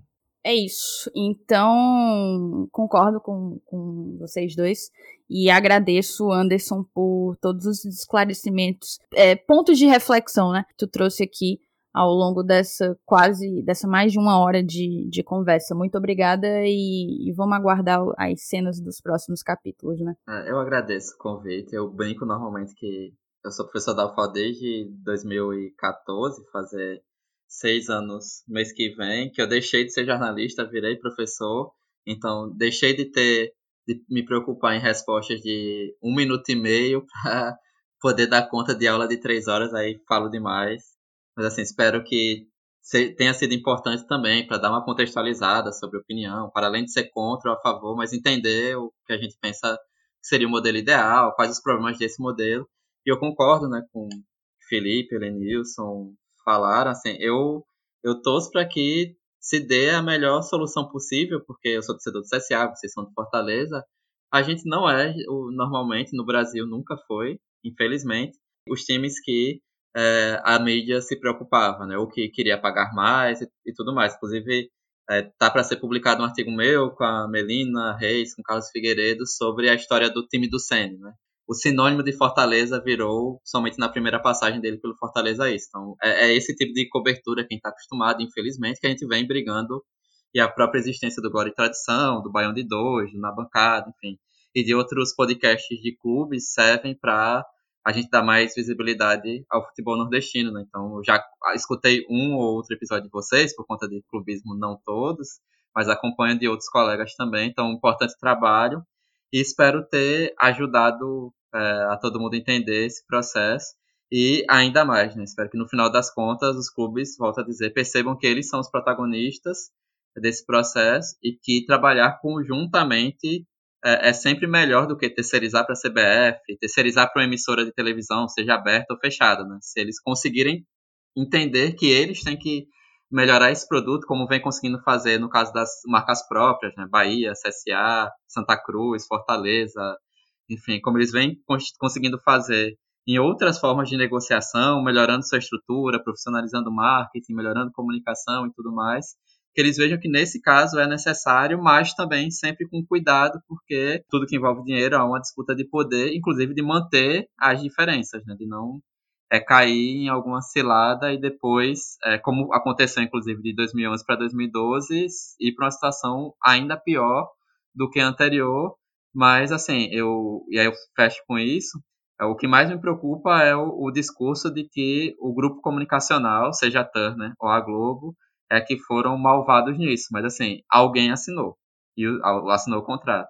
E todos os clubes têm, por exemplo, têm que ter ou deveriam ter diretoria administrativa, né? Ou, algum advogado, ou contratar advogados para olharem os contratos antes. Né? E analisar mercado, enfim, nessa década é o que mais tem, a gente que analisa mercado ligado ao futebol, enfim. Então, assim, não tirar também a responsabilidade de quem assinou o contrato, como é o caso do Fortaleza. Alguém assinou o contrato, talvez dependendo das luvas, imediatas para disputar a Série C, e que o contrato era de valor fixo, né? Então, assim, ter, é. ter essa ideia também, porque senão a gente entra na, na polaridade, que é mania do Brasil, como se existisse dois pontos de opinião só, e acaba sendo prejudicado porque ou a gente está a favor do presidente do nosso clube, ou está contra, ou a gente está contra a Globo, ou está a favor, quanto às vezes a melhor opção não é nenhuma nem outra, né? É isso. A, essa questão do, do contrato do Fortaleza já foi debatida e, e ainda é nos círculos de torcedores, a gente é aquela coisa. Só hoje a gente a gente se vê numa posição de estamos sendo prejudicados, estamos lesionados. Na época a gente precisava do dinheiro para ali, era questão de vida ou morte. E, e quando eu falo vida ou morte, era vida ou morte. Então, eu acho que quando a gente analisa isso, a gente também não, a gente não pode olhar um, um fato do passado com um olhar do presente. A gente Exatamente. tem que também se colocar, se colocar no lugar e nas condições em que um contrato foi celebrado. Enfim, é isso. Muito obrigada, Anderson, e vamos pro intervalo que já já tem o próximo bloco. Aproveita esse intervalo de programa para agradecer tua audiência e pedir que você compartilhe o Glória e Tradição com todo e qualquer torcedor tricolor que você conhecer. Não deixe de nos seguir no Instagram e no Twitter pelo mesmo arroba, arroba Glória Tradicão. Também uso esse espaço para agradecer aos nossos mais de 60 padrinhos e madrinhas que nos apoiam e fazem do Glória uma mídia cada vez mais forte a gente carrega um sentimento de muita gratidão por ver tanta gente acreditando no nosso trabalho. A responsabilidade do lado de cá é cada vez maior e a gente espera realmente estar honrando cada um de vocês. Se você ainda não é nosso apoiador e tem interesse de fortalecer o Glória e Tradição, acesse os links que estão na descrição desse episódio. A gente está no Apoia-se e no PicPay. Conheça os nossos planos e faça sua assinatura. A partir de R$ reais você entra no grupo mais resenha da galera tricolor. A partir de R$ reais você entra no grupo e participa de sorteios para gravar programas conosco. E a partir de R$ reais você se torna conselheiro do podcast. E tem direito a tudo isso que eu falei e mais algumas regalias exclusivas. A gente te espera, tá? Voltamos para o segundo bloco Nação Tricolor nesse programa completíssimo sobre direitos de transmissão e a MP 984, a MP que muda a dinâmica de vendas de direitos de transmissão. Para me acompanhar nessa reta final de, de programa, o propósito é, depois de ter ouvido o Anderson e, e saber um pouco mais de todas as nuances que envolvem os direitos de transmissão aqui no Brasil, a gente tem que saber em, em, que lugar que fica, que lugar que ocupa Fortaleza em meio a tudo isso, em meio às mudanças que, que a medida provisória pode trazer. E eu estou acompanhada do Felipe, novamente, e do Saulo Alves, que substitui o Elenilson. Seja bem-vindo, Saulo. Valeu, Thaís. Acho que até Tô até me sentindo importante aqui, né? Porque saiu o Anderson e o Elenilson e entrou eu e o Desdero, né? Então é uma honra muito grande estar aqui com o vice-presidente Marcelo Desdero, um amigo aí que Fortaleza também me deu. E faça as honras aí, né, Thaís? Desse programa especial de continuidade de um assunto tão importante que acho que a torcida do Fortaleza está com ansiedade muito grande a respeito desse tema, que nas últimas semanas aí não se fala de outra coisa, né? Principalmente da, da estreia do brasileiro, que está tendo essa polêmica muito grande aí. E é isso. A gente recebe agora o vice-presidente do Fortaleza Esporte Clube, Marcelo Desidério. O Marcelo ele é advogado, ex-presidente do Fortaleza nos anos de 2007 e 2008, quando sagrou-se bicampeão cearense. ex-presidente do Conselho Deliberativo e, como eu disse, atual vice-presidente do Tricolor de Aço. Seja bem-vindo, muito obrigado por aceitar o convite para vir conversar aqui conosco. Valeu, Thaís, Saulo, Felipe. É um prazer estar, tá, tá participando aqui com vocês. Eu preciso dizer que eu sou ouvinte, escuta aí bastante, até pela, pela além da afinidade que a gente tem. Conhecer o, o, o, podcast através da afinidade que tem com o Saulo, de conhecer, e depois vai, o trabalho de vocês veio conquistando a gente. E acho que todo mundo que, que, que gosta do Fortaleza e do futebol de forma geral tem, tem acompanhado bem o trabalho de vocês. Estou aqui à disposição. Ah, eu sei que o tema tema é polêmico, né? Tem muito se falado nisso, até pela questão realmente do, é, do jogo, tem um pouco da origem da MP, então tem toda uma. Mas estou aqui à disposição. Perfeito. Então, sem mais delongas, sem, sem enrolação, a gente vai direto para os principais pontos que, que precisam ser discutidos, porque eu acredito que principalmente com a proximidade para o jogo contra o Atlético Paranaense, para o início da Série A. Muitas têm sido as dúvidas do, dos torcedores tricolores sobre quais são as consequências práticas da medida provisória atualmente em 2020 para o Fortaleza. A gente tem que novamente falar isso, isso já foi um assunto levantado no primeiro bloco sobre o alcance nos contratos já celebrados. A maioria dos times eles já possuem contratos de direitos de transmissão do Brasileirão, né? Válidos, válidos até 2024. O Fortaleza é um deles, junto com a Turner. As exceções, salvo engano, são o Atlético Paranaense no pay-per-view, o Curitiba na TV aberta no pay-per-view, o Red Bull na TV aberta, TV fechada e no pay-per-view. Então a gente entra, Marcelo, e você que é advogado sabe bem disso, num terreno um pouco de insegurança jurídica, porque a, a Turner, por exemplo, vai dizer, a Turner ou o Flamengo, foi o, o, argumento do Flamengo no Campeonato Carioca, a Turner vai dizer que eu posso transmitir os jogos do, do quando os times com quem tem o contrato são mandantes. E a Globo vai dizer não, eu fiz contrato na época em que a MP não existia e aplica-se a lei de quando a MP não existia e quando a MP não existia, eu tinha direito de arena e eu posso te impedir de transmitir esse jogo. Então, como que o Fortaleza vê, como que o Fortaleza interpreta a validade da MP? Bom, vamos lá. É, primeiramente, eu, eu acho que é, é, indiscutível a importância da MP para o futebol o futebol brasileiro. Eu acho que ela vem mudar o paradigma do futebol brasileiro. A, a lei, a lei de, de os direitos de transmissão serem divididos, ela, ela praticamente ela não existe mais no mundo, né? Se você pega, falando em grandes ligas, tá? Então você vai ter a, a, a Bundesliga, a Premier League, a Liga Inglesa, a, a, a Liga, a Liga, Premier League, Liga, Liga Inglesa, desculpa, a Liga Francesa a Liga, a, a, a, Liga Portuguesa, por exemplo, eu estou citando a portuguesa porque ela tem uma distinção das demais, todas elas o direito já é dividido. Né? Desculpa, o direito já é do mandante. Então, o mandante do jogo é quem é o dono da partida, né? Vamos dizer assim. Como é no, no, no resto. É bom a gente lembrar que nos, nas demais coisas relacionadas ao jogo, é o mandante que tem o bônus e o ônus. Então, a despesa de um jogo de futebol, né? É, a despesa em si, a, a, a, renda é do clube e a despesa é do clube. Então isso já existe de uma certa forma. Qual é a diferença? Liga inglesa, Bundesliga, Liga francesa, por exemplo, o direito é do mandante, mas a negociação é coletiva. Né? Liga, France, Liga, Liga portuguesa, o direito é do mandante, mas a negociação é individual. Isso faz uma diferença na hora da divisão do bolo, para o bolo não ficar é, desproporcional e a competição ficar, ficar ficar desequilibrada, né? A gente sabe que tem que ter um, um, um, leve desequilíbrio, que quem é grande é grande, quem é médio é médio, quem é pequeno é pequeno, mas não pode ser tão desnivelado. Resumindo a história, a MP é muito importante. Ela vai ser uma fonte de receita para os clubes. Todavia, é assim, eu vejo algumas interpretações do tipo, ah, agora os clubes vão poder transmitir nas suas TVs. Beleza, tá, vamos admitir, né? Eu tô me abstraindo do caso Pode admitir, pode transmitir. Mas como é que monetiza isso? Como é que eu vou transformar isso em dinheiro? Eu vejo gente dizer assim, não, a Globo não precisa da Globo. Que é isso, meu irmão? Uma grande fatia do, da receita dos clubes vem da TV e vem da TV aberta. Vem da TV fechada. Então, assim, a MP, ela vem para complementar, assim, para pegar o negócio futebol e tentar dar uma ajeitada nela. A questão é que ela foi colocada como bode na sala. Né? É, a, a, a, em vez de se debater para se chegar no texto da MP, pegaram o bode fedorento e jogaram no meio da sala. Pá, resolve. E pode ser que, por, espera-se que por esse caminho tortuoso a gente chegue num resultado positivo.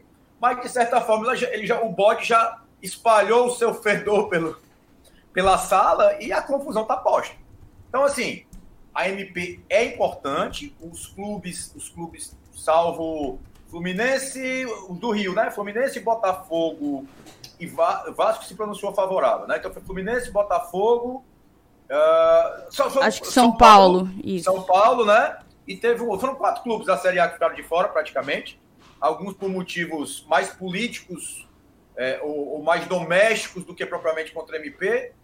Enfim, eu acho que a grande maioria está favorável e espera-se que ela ao final que ela ao final prevaleça. A questão dos contratos já assinados, aí aquele velho, né?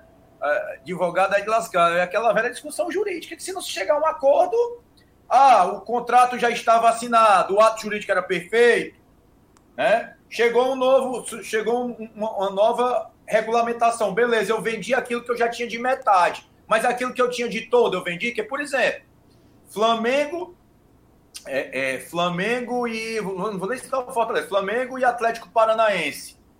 Né? A Globo não poderia transmitir Flamengo e Atlético Paranaense na, na, na TV fechada, porque o Atlético Paranaense é, é Tanner, né? O Atlético Paranaense é Tanner, então ele não poderia. Só que agora, pela MP, Flamengo e Atlético Paranaense, a Globo pode transmitir, porque ela, se, se o Flamengo passar o direito para ela, ela pode transmitir. O Flamengo é até um péssimo exemplo, né, já que eles entraram naquele empate no Carioca.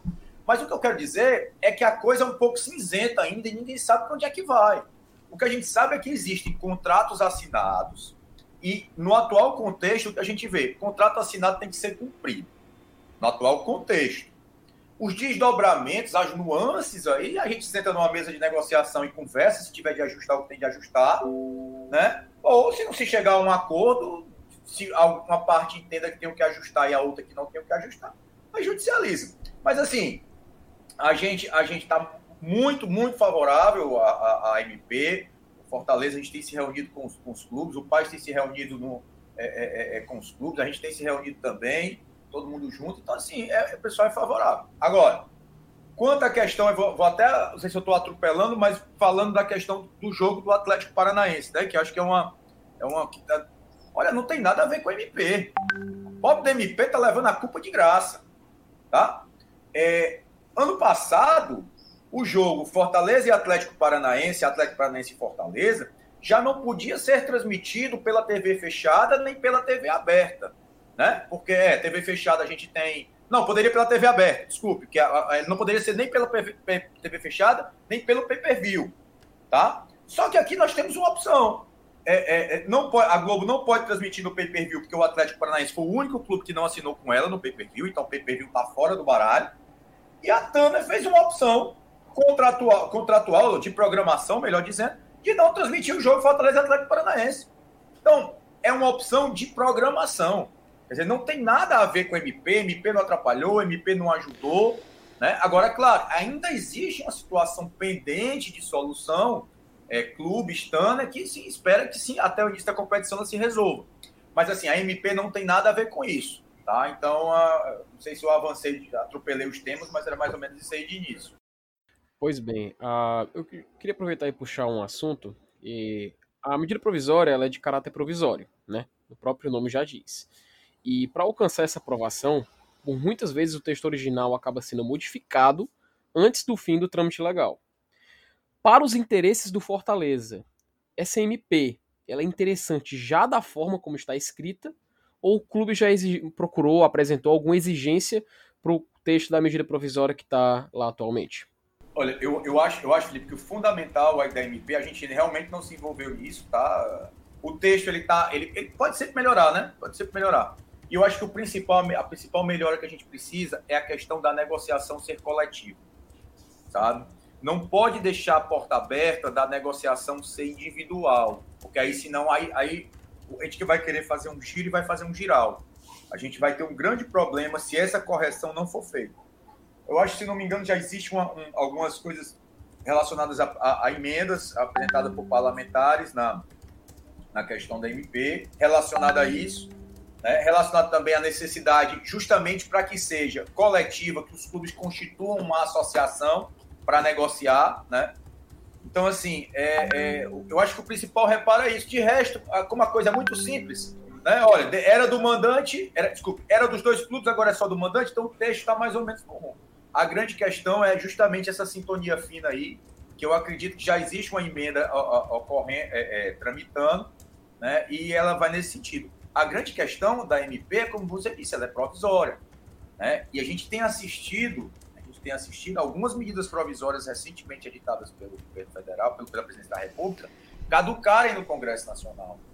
Aí, ela caducando, a gente vai ter um outro problema, que é aquele direito intertemporal que ficou ali naqueles 120 dias. Né? Então, assim, o grande trabalho é não deixar ela caducar, né? mas até se o pior acontecer e ela caducar, o, o, o que vier a acontecer nesse período de 120 dias vai ter que ser regrado por, por ela, né? Marcelo, é, o manifesto dos clubes, né, de acordo pela lei do mandante, é, quem participa são 16 clubes da, da Série A, até você já falou, né? Com exceção de São Paulo, Grêmio, Botafogo e Fluminense. Era o Grêmio que faltou. E assim, o que, o que esses clubes defendem? A democratização dos direitos, quais os argumentos, os benefícios para o torcedor, é, tornar o futebol mais, mais acessível, o empoderamento do clube, a possibilidade de inserção de novos atores no mercado. Então, qual é o, a grande pegada disso? Ó, vamos lá. O que, que ele vai trazer? O que, que ele vai trazer? Hoje, hoje Hoje, o que, que a gente tem? Né? O que, que a gente tem no mercado? É importante o torcedor entender. E até já entende. A gente tem a TV aberta, né? A gente pega, pá, liga a TV, tá lá. Na, na, na Globo. Chamar a Globo que é mais fácil. A gente tem a TV fechada. O que é a TV fechada? Sport TV e Tanner. Sport Interativo, eles trans, trans, base, não sei Essa é a TV fechada. Tem o Pay Per View, que é o PFC, a gente paga para poder assistir, tá? E o que, que a MP a gente entende que vai trazer para o mercado, para a mesa de discussão? O que já está no mundo de, e outras formas que são os streams. A Amazon está entrando no mundo, né? Essa semana a Netflix entrou na, na, na no francês, liga, né? Na liga francesa, não é isso? Isso. É, você tem o Dazon, né? Numa proporção menor, você tem o Life FC, que a despeito das suas das críticas que a gente possa até ter, que pode melhorar muito, mas é uma experiência doméstica, nacional, que vem evoluindo principalmente em termos da Liga do Nordeste, né? Pra, é um produto muito da Liga do Nordeste, né? Então, assim, esses players é que vão chegar, é, a gente entende, com a MP, e vai possibilitar os clubes também criar sua receita com as suas próprias TVs, né? Aí vai depender negociação, é sentar na hora que eu for negociar os contratos, onde é que vai encaixar a questão dos porque não adianta só você achar que colocar na TV dos clubes vai ser a solução financeira, porque não vai. E a gente não pode esquecer que direitos de transmissão constituem uma fatia importante das receitas do clube, né? de clubes de futebol de uma forma geral, até em negociação.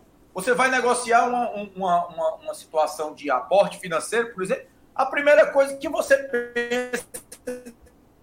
pode colocar na mesa como garantia são os direitos de transmissão né? Porque já é algo que está contratado, pactuado. Então, então é, é, é, de uma importância muito grande. Então, a MP, quando ela trouxer para o mandante, ela, ela traz, ela traz para o mandante o direito de transmissão, de, uma, de, de decidir a transmissão, ele pega e, e, e abre essa possibilidade para o stream. Exemplo, vamos trazer para o nosso campeonato cearense, né?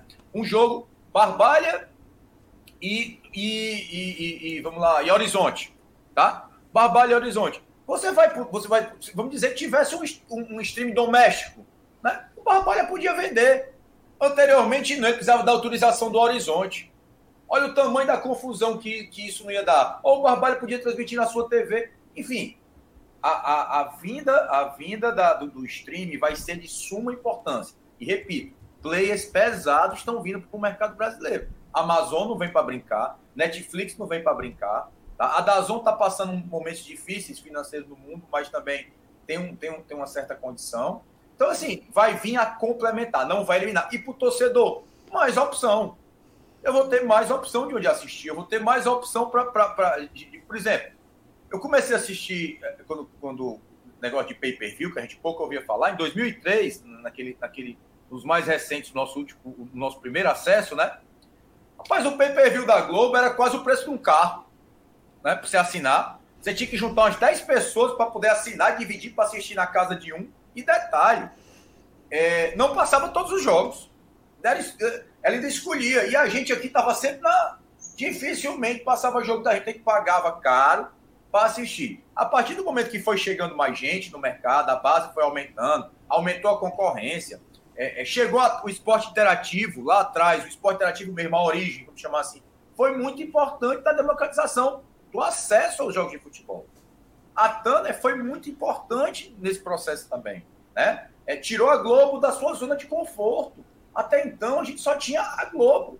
A gente só podia socorrer da Globo. Aí, o cara, aí muita gente disse: Ah, vamos lá, vamos passar. É, é muita, vamos para o Campeonato Cearense. Muita gente quer transmitir o Campeonato Cearense. Apresente um com proposta financeira, proposta viável para os clubes. Não tem. De graça faz fila.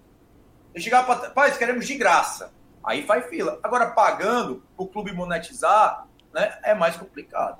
Entendeu? Então, é, é, é muito importante para o torcedor, vai, vai democratizar o acesso. Com certeza, principalmente no streaming, vai diminuir o preço. E outra, hoje em dia todo mundo está com seu celular na mão. Então, você tem o próprio PFC, o próprio PFC, ano, a partir do ano passado, se eu não me engano, né? Ele começou você acessar só com o celular. Você antes tinha que estar na frente da TV, agora você acessa com o celular, porque é o futuro. Né? Então eu acho que a MP abre muito essa porta, essa porta do stream que já existia, mas estava um pouco encostada. Desidero, será se, será se a questão de aumentar o stream, que como você falou, Netflix vai chegar e quem sabe daqui a uns dois, três anos a Netflix pode estar tá transmitindo o Brasileirão, né? A, a Amazon está transmitindo o Brasileirão. Será se uma coisa não vai acabar diminuindo a outra? Será se a Globo não, não vai? Eu não vou mais pagar o que eu pago porque eu não tenho mais a exclusividade não vou pagar mais do que eu pago porque aumentou o leque de opções. É, mas, mas, é, mas aí vai ser muito, da, realmente, aí já é o campo da negociação, porque não se muda. O futebol é o melhor produto para ela. Tá? Eu tô falando, né? O futebol é um, é, um, é um excelente. E ela construiu esse produto ao longo do tempo. Vamos falar de novo de campeonato cearense, por exemplo. Quem construiu o campeonato cearense em TV foi o sistema Verdes Mares. Ele veio construindo, é uma construção do sistema Verdes Mares.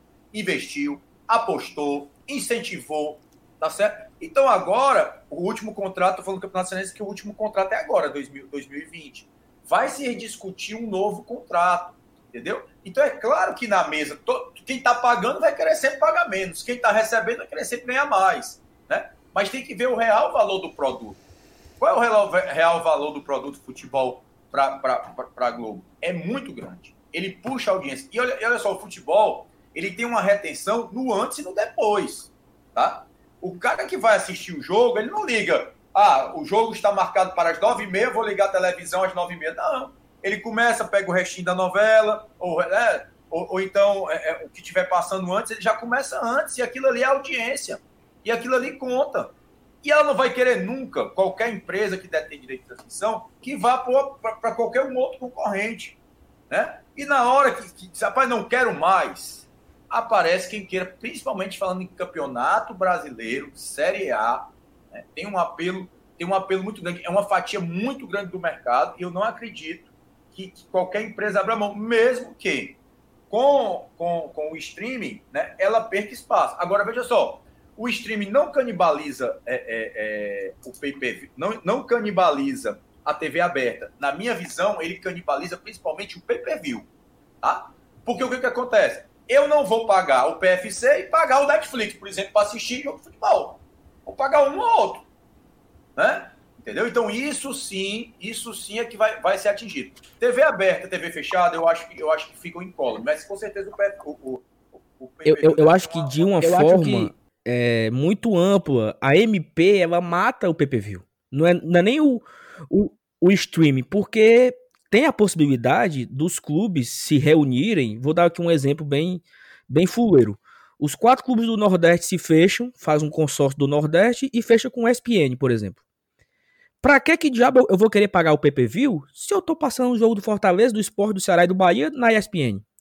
Então, não, eu sei, mas se eu tenho, se eu, se eu tenho a TV fechada, eu, torcedor, pra que, que eu vou assinar o PPV?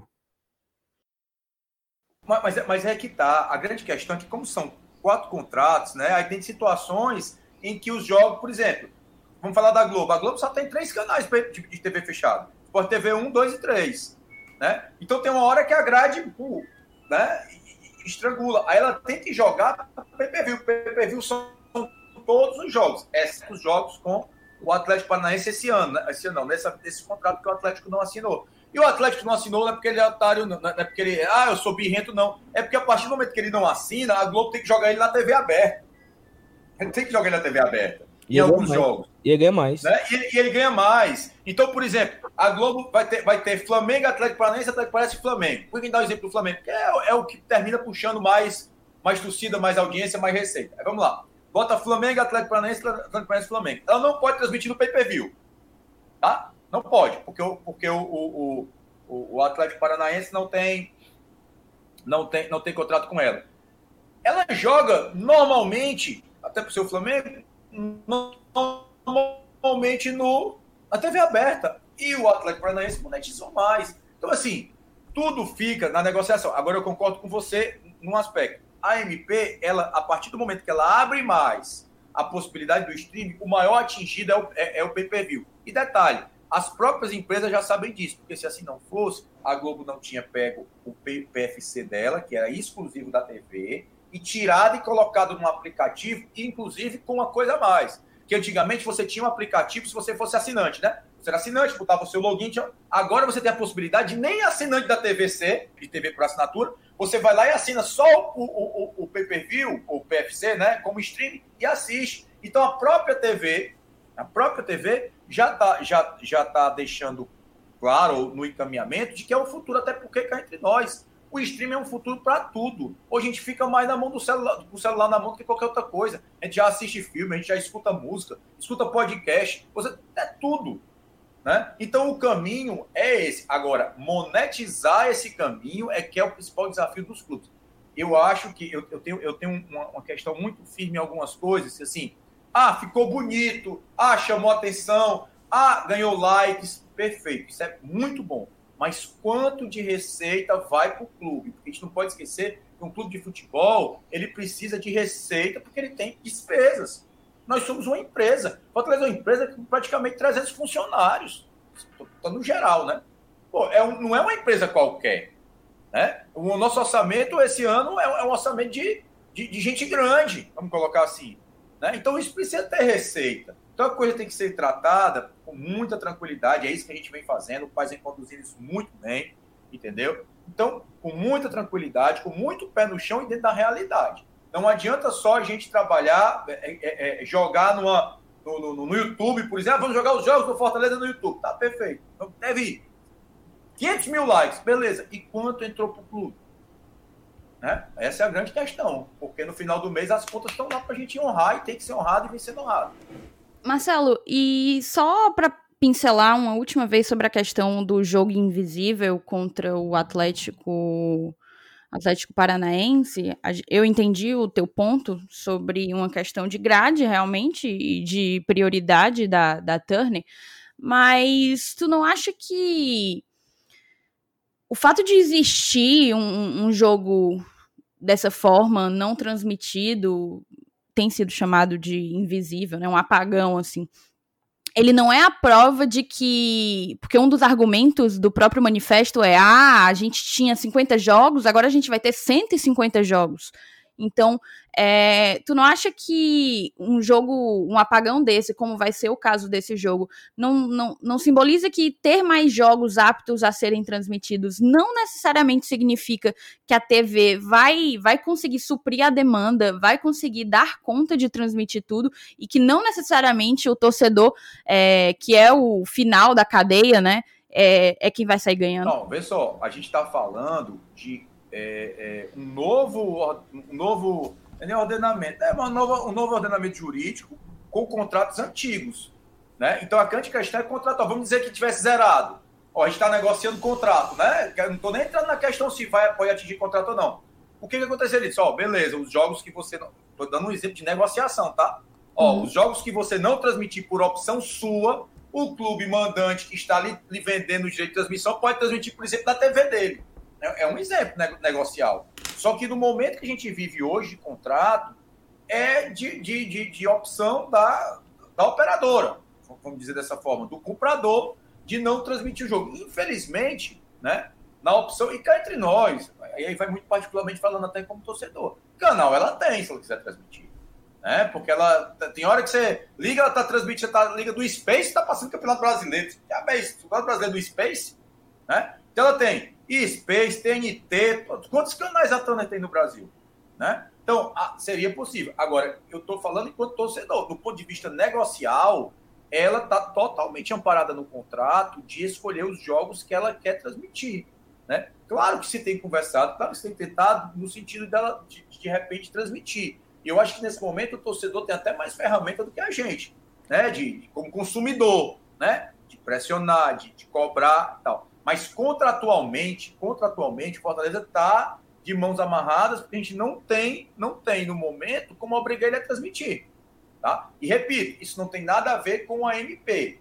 Tá? A MP não, nem prejudicou e nem, e nem melhorou. Agora, quando, indo para cima da sua pergunta, o que, que ela poderia melhorar? Ora, Estamos negociando os contratos? Estamos. Olha, repita, é uma cláusula lá, né? Ó, os jogos que você optar por não transmitir no streaming, né? O, o clube mandante fica com o direito de transmitir no seu streaming próprio. Até tá, né? Ele não pode vender para um terceiro, mas ele pode ele mesmo transmitir. Pronto. Seria uma, uma solução para esse problema que a gente está enfrentando agora. Ah, você não vai transmitir? Não, beleza. Pois a TV Leão vai transmitir. O jogo é meu, né? Do mandante, eu não preciso da autorização do Atlético, no caso, no exemplo concreto. Né? Aí seria a solução. Mas no momento, infelizmente, a gente está tá de mãos amarradas nesse aspecto. Né? Inclusive, causou a gente muita, muita espécie, porque não tem, o jogo praticamente, se não é o primeiro jogo, é um dos primeiros jogos da, da, da abertura do campeonato, né? pós-pandemia, num estado que é apaixonado por futebol, e o principal, sem torcida. Né? Ela podia fazer uma forcinha de transmitir todo, todas, eu estou falando, não digo ela, quem tem, tem direito de transmissão, até pela sensibilidade do momento social que a gente vive, em que o torcedor não está podendo ir para o estádio, né? Porque uma coisa é você não transmitir, mas você tem ali no Castelão 55 mil pessoas que podem ir para o estádio, né? Bem ou mal, você não está tolhendo do torcedor o direito de assistir o jogo do seu time. Mas numa situação concreta que nós vivemos hoje, falta às vezes um pouco de sensibilidade é nesse aspecto. O próprio Anderson comentou com a gente no primeiro bloco que a Premier League, que não, que não transmite seus jogos na TV aberta, tem transmitido justamente pelo momento de pandemia e por achar que a população britânica, enfim, é um, seria uma forma de, de. De ficar em casa, né? De, de até de manter em casa. Sim, né? de manter em casa, é, de aliviar qualquer tipo de tensão e de ansiedade e esse tipo de coisa, né? É, Mas. Falta acessibilidade vamos seguir aqui a pauta e eu tenho um outro questionamento aqui para ti. Existe uma grande apreensão e uma incompreensão também por parte de torcedores de times fora do eixo, torcedor do Fortaleza, torcedor do Ceará, torcedor do Bahia, de tipo assim, como é que um MP ela agrada ao presidente do Flamengo e ela agrada ao presidente do Fortaleza. Ela agrada ao presidente do Bahia. É, a gente tem uma possibilidade de times grandes abocanharem a melhor parte do bolo. Isso já acontece, na verdade, né? Principalmente porque, na maioria das vezes, eles possuem produtos mais atraentes. Isso você até já mencionou, a questão do, do, do Flamengo, a audiência que ele traz, a visibilidade para as marcas que ele traz. Então, a minha pergunta é: o Fortaleza, ele não considera que, mesmo numa, numa perspectiva de negociação coletiva, de se juntar com alguns clubes de médio porte, ele não considera que pode sobrar para si apenas as migalhas, e aí eu te explico, eu, dou, eu te dou um exemplo. Vai a Globo, que, sei lá, a Globo deve dividir para lá de um bilhão e tanto entre de cota entre todos os times. Aí ela fala assim: não, agora eu só vou fechar com Flamengo, Corinthians e Palmeiras. Vou gastar 700, bil 700 milhões. Fecho com esses três, vou ter 57 jogos para passar. São jogos mais atrativos, porque são times que têm grandes torcidas em todas as regiões do, do país e que normalmente, justamente por ter tanto dinheiro, tem bons resultados esportivos e pronto. E aí eu deixo o resto para irem para outras emissoras, emissoras de, de menor alcance. Então a minha pergunta é justamente essa: não é uma forma, tu não enxerga como uma possibilidade de aumento da desigualdade, algo que pode influenciar, inclusive, nos patrocínios que a gente que a gente celebra, já que o Fortaleza, vamos dizer que deixa de, de transmitir um jogo num, numa Globo para transmitir numa rede TV, a visibilidade do patrocinador é, é menor? Ó, oh, vamos lá. É, pr primeiro, é, por, por, isso que a negociação tem que ser coletiva, tá?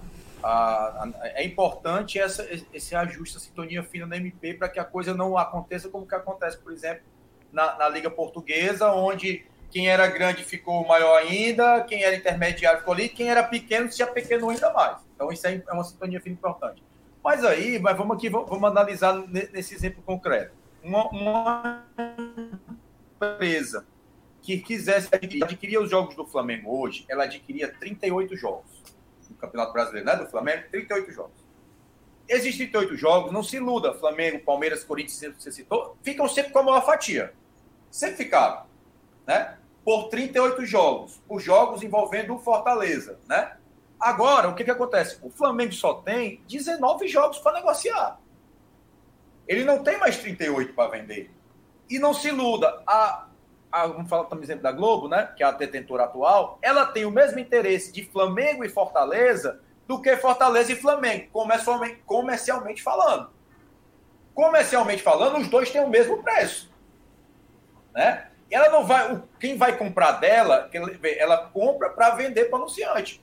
O cara não vai querer comprar só uma, uma banda do negócio e a outra ficar solta. Porque pela MP, o Flamengo só vai poder vender Flamengo e Fortaleza. Mas o Fortaleza vai ser o dono do Fortaleza e Flamengo. E isso tem o mesmo valor, né? Igualmente com o Corinthians, igualmente com o Palmeiras. Então, assim, só vai haver desequilíbrio se ficar muito solta. Primeiramente, vamos dizer que a MP, a MP venha a, a, passar sem esse ajuste, que eu acredito que não passe esse ajuste, porque já existe emenda de, de, de alguns deputados tratando disso. Mas vai caber os clubes também ter a maturidade de entender o negócio. E não adianta só Flamengo, Corinthians e Palmeiras ficarem, ficarem isolados no, no, canto da parede, porque eles não vão jogar, eles não vão, não vão conseguir, não vão conseguir sozinhos, né, é, levar é, é, essa situação a, a, bom termo. Então, eu acredito que, que o melhor caminho é negociar coletivamente e que se negociar coletivamente, esse, essa, essa, essa divisão, esse desequilíbrio, desculpa, que acontecia e acontece vai, vai diminuir bastante. E vamos ter também ciência de uma coisa. Quem é quem é quem tem mais. Nós estamos falando de, de, de, de, marca, tá? Uma marca que é mais forte vai ganhar mais mesmo. O Barcelona vai ganhar, vai, vai, vai, vai ganhar mais do que o Vila Real. Né? O, o, o, o, o, o Fortaleza aqui vai ganhar mais do que, com todo respeito, o Barbalha. Né? Então, a marca ela, ela, tem, que ter, tem que ter essa. Agora, o que não pode ser é absurdo. O que não pode ser abissal ao ponto de desequilibrar o negócio. De um ganhar 700 milhões, outro ganhar 7. Aí o negócio desanda. Então, assim, e hoje a coisa já foi muito pior. Hoje melhorou um bocado. Né? E a gente espera que com a MP melhore também. Entendeu? Mas, assim, eu, eu, eu acho que a questão vai ser muito negocial. A questão vai ser muito negocial se, se, a, se a, coisa, a coisa ficar do jeito que está. E outros clubes ficam muito. Porque aí começa a ficar assim: pé do mandante é. Então a força não é só do Flamengo, a força é do Fortaleza também, a força é do Bahia também. Né? Então acho que é, isso fica legal, dá, dá legal o negócio. Eu acho, na minha opinião. Pois bem, uh, Marcelo, eu queria aproveitar também, é, antes de fazer uma pergunta, só dar um pequeno contextozinho. Que a medida provisória, se ela não for aprovada em 45 dias, ela entra em caráter de urgência, né? E como a gente sabe, ela vale por 60 dias, podendo ser prorrogada por mais 60. A, a medida provisória foi publicada no dia 18 de junho. E o Brasileirão desse ano, por exemplo, vai até fevereiro, por conta da pandemia. Então existe o risco também da gente, por exemplo, é, a medida vir, como veio, passar esse prazo, não ser autorizada e ainda assim o Brasileirão continuar em andamento. Ou seja, era só um contextozinho que que eu queria trazer só para mostrar, para ver quão, quão diferente essa situação. E aproveitando, falando da data em que a MP foi, foi publicada, a gente viu que houve um meio que um movimento entre o Flamengo e o presidente Jair Bolsonaro para poder ela acontecer. Só que vários outros clubes, como a gente naturalmente viu, tiveram interesse também na MP, como o próprio caso do Fortaleza.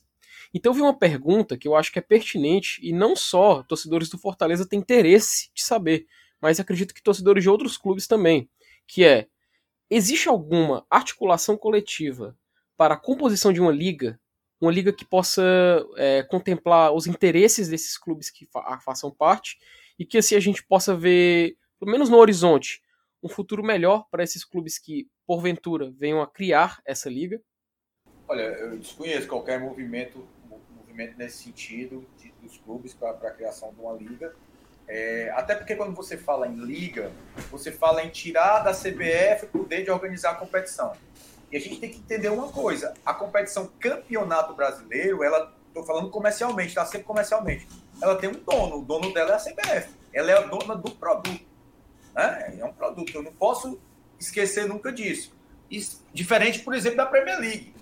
A, a, a, o, campeonato inglês é um produto da Premier League, que é um outro formato né, de organização diferente de uma, de uma confederação ou de uma federação. Então, assim, o que existe no momento, e sempre existiu, faz tempo que essa discussão existe, talvez há um ano, um ano e meio para cá, é de uma associação para cuidar de assuntos de interesse dos clubes, tá? de uma forma mais, mais do ponto de vista comercial, mais do ponto de vista negocial. Né? Por isso que eu, que eu falo muito na questão do, da negociação coletiva, porque é um embrião que já vem sendo gestado há algum tempo. Né? Então, isso é que é o importante. Mas quando você, porque a gente fala, quando a gente fala em liga, a gente fala como Liga do Nordeste, que é a detentora dos direitos, da competição é da Liga do Nordeste, os clubes aqui têm a voz a, a, a, é, é altiva, a gente se reúne, decide, é, federações têm a sua participação, mas não são determinantes, é, a confederação só faz a parte de tabela, a parte técnica, então assim, isso é uma liga. Então não desconheço qualquer movimento nesse sentido, existe sim um movimento no sentido de uma associação para tratar de assuntos comerciais, negociais, interesse, interesse dos clubes. Porque, assim, quanto mais os clubes estão, não se falam, quem ganha é, são, são as outras partes envolvidas, sabe? O futebol é um pouco, é um pouco diferente, porque, por exemplo, é, Microsoft, é, Google, sei lá o quê, Oracle, sei lá, são empresas concorrentes, mas se comunicam né, dentro do mercado elas se comunicam, elas não são inimigas. Ah, o que a gente tem a, a entender e trazendo aqui para o nosso, nosso feijão com arroz, que Fortaleza e Ceará, para falar do nosso caso concreto, somos rivais, tá? Mas comercialmente, estou falando sempre comercialmente, nós não somos nem concorrentes. Porque o público do Ceará é público do Ceará. Quem consome o produto do Ceará, só compra do Ceará. Ele não vai do nível do Fortaleza. O meu consumidor, ah, o Fortaleza lançou a camisa, o Ceará lançou a camisa. Nós não estamos concorrendo. Porque o meu consumidor Fortaleza não vai comprar no camisa no Ceará. Né? Então, do ponto de vista comercial, o que, gente, o que os clubes têm que fazer é trabalhar junto na melhor proposta. Quando os 90 minutos começar a, a, a rolar, meu amigo, é cada qual, para ser cada qual, eu quero que o outro se exploda. Mas fora disso aí, a gente tem que negociar, porque se a gente não negociar coletivamente, vem o outro, a outra parte e chega e diz assim: né, isso acontece muito com o jogador. Só, olha, o jogador fulano tá aqui, eu tenho uma proposta de 10x. O jogador às vezes não vale um X. Às vezes não vale 10x. Não, não sei o que, não sei o que. O Ceará tá atrás dele. É a primeira coisa. Hoje diminuiu muito, mas diminuiu muito porque o nível dos dirigentes, o nosso nível no Fortaleza cresceu muito, o nível de dirigente também do Ceará também cresceu muito. Então, isso não pega mais, não cola mais, até porque a gente se comunica. Mas pega o telefone, liga pro Robson, pega o telefone, liga pro Robson, Robson liga pro pai. Ah, tem situações em que há uma disputa. Ah, acontece. Né? Mas aí já é uma outra situação. Presidente, o senhor falou uma coisa aí que, que a torcida não consome, mas a galera tá consumindo o nosso podcast, sabe? Os cabas estão ouvindo. é, eu não sei por. É, Só não estão ouvindo, é pouco. Mas, mas, mas, mas, aí, é, aí, aí é, é, A gente fala no consome, mas, por exemplo, é, quando o produto tem qualidade, se consome. Claro. É, é, é, é várias vezes, às vezes o cara. É, quantas vezes tinha amigo da gente que tá o Ceará ali, disse, rapaz, onde é que eu faço? Onde é que eu faço para comprar a camisa do Fortaleza? Porque tem um cunhado meu, tem um, um compadre meu. Então, Então, se o produto é bom, o cara termina comprando. Mas é uma. Né? Mas no ponto de vista dos clubes comercialmente, poxa, se tiver uma ideia boa ali, eu, eu, eu, eu posso replicar. Às vezes o copiar é muito pesado, né? Ah, vou copiar. Mas uma inspiração, uma ideia que você aperfeiçoa, até porque, vamos lá, cada público tem o seu perfil. Né? O, o perfil do torcedor do Fortaleza é um, o perfil do torcedor, não estou falando perfil econômico, estou falando perfil. Se você fizer uma análise, você vai ver o perfil do torcedor do Fortaleza, ele é um, o do Ceará é outro, o Ferroviário é outro. Assim como, por exemplo, vamos analisar Flamengo e Corinthians, que são duas massas. Né? O, o, o, o Flamengo ele é, mais, ele, ele, é, ele é popular do, do, ponto de vista de ser um, um, clube de massa. Mas ele é um pouco mais elitista do que o do Corinthians. Se você analisar o do Corinthians, o Corinthians é o povão mesmo, é aquele cara, sabe? É, então, assim, são essas peculiaridades, mas não concorrem entre si. Onde é que está a concorrência? Na formação, né? na criação do torcedor, no fomento do torcedor. E o que fomenta torcedor é conquista, é vitória, é, é, é ter o orgulho do clube dele, aquele meninozinho que tá lá, 3, 4 anos, né? ele sentiu o orgulho de vestir a camisa. Aí você formando. Acho que a gente concorre na formação e a, na formação do torcedor. E formação só vem com conquista, só vem com vitória, termina indo para a questão do campo, né? Com certeza. E voltando aqui é, a respeito, até, já, até nós conversamos, nós conversamos antes de entrar ao vivo, né? O que que não podia perguntar, né? E claro que esse assunto é muito polêmico, porque o Fortaleza no passado é, não foi uma e nem duas vezes que o Fortaleza deixou claro a sua insatisfação a respeito do contrato com a Tanner. Que, que teve lá a mudança, os clubes receberam mais, nós recebemos 14 milhões a menos, então teve todo toda essa, essa putaria teve durante 2019, né? O Fortaleza se sentindo prejudicado, e aí Deus é tão bom, justo e misericordioso, que nós ficamos na frente de, de, vários clubes que ganharam muito mais do que a gente, ou seja, o Fortaleza foi tão competente em 2019 que apesar de ter uma das menores cotas de televisão, ele terminou o ano em nono. Então olha, olha o tamanho do, do, do mérito, né? Que, que todos nós temos. Acho que vocês mais do que vocês que fazem acontecer, mas torcedor, diretoria, jogadores, né? Todo mundo que faz o Fortaleza foi, foi um trabalho fantástico, porque nós fomos prejudicados ano passado em relação à cota de televisão. Então, Fortaleza, durante muito tempo, buscava romper esse contrato, mas tem um custo de romper o contrato, tem a multa, até se criou um. um, um eu não sei o nome correto, mas se criou um, um, um núcleo lá na, no Conselho Deliberativo para estudar romper esse contrato. E aí o Fortaleza é pego de surpresa quando a própria Tanner quer romper o contrato. Ela, ela, não, ela não quis mais. Então, olha, eu, clubes, eu não quero mais, eu não vou mais pagar vocês, eu vou romper o contrato. Então houve. Inverteu a, a, a lógica, né? Só que quando apareceu agora a MP, a dona Tanner ela disse: Olha, eu só tinha sete clubes, agora eu tenho os 20, né? Agora eu posso, agora eu posso transmitir Posso vir até os 20. Agora eu posso trans transmitir Fortaleza e Flamengo. Posso transmitir Fortaleza e Corinthians. E antes eu não podia. Então, assim, como é que tá, na medida do possível, do que você puder falar, essa relação entre Fortaleza, Tana essa confusão toda? Tá, vamos lá.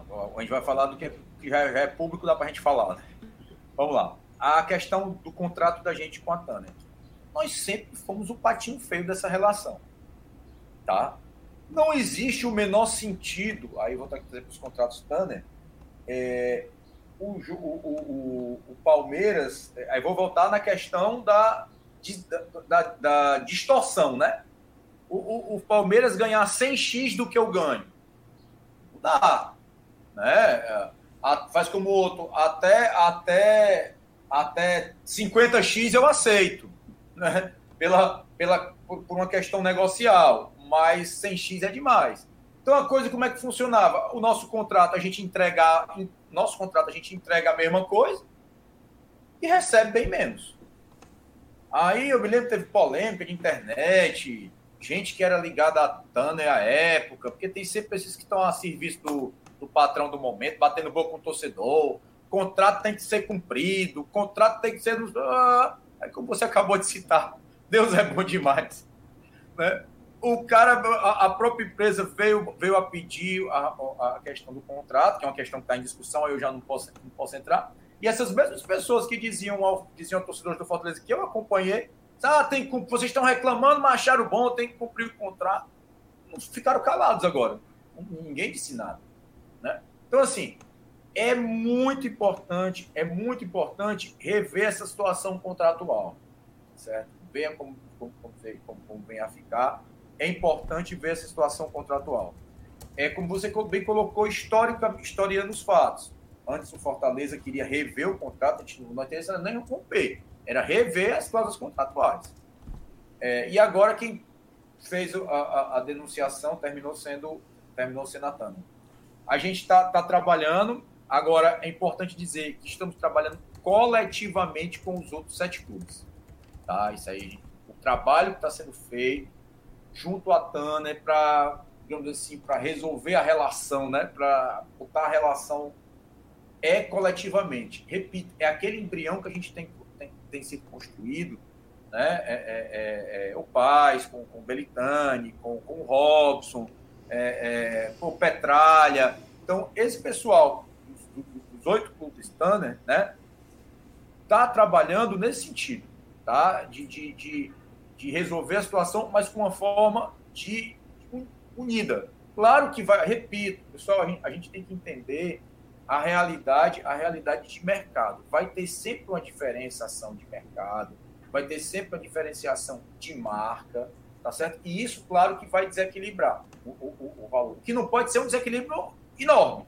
O que não pode haver é um desequilíbrio que desequilibre a competição, né? É, é, é, eu, eu gosto sempre de dizer, eu faço sempre a comparação com o campeonato cearense. Ah, às vezes o desequilíbrio do campeonato cearense é tão grande, mas é tão grande que o produto fica desinteressante para o consumidor. Poxa, com todo respeito, não vou citar o Fortaleza para não dizer que eu estou puxando.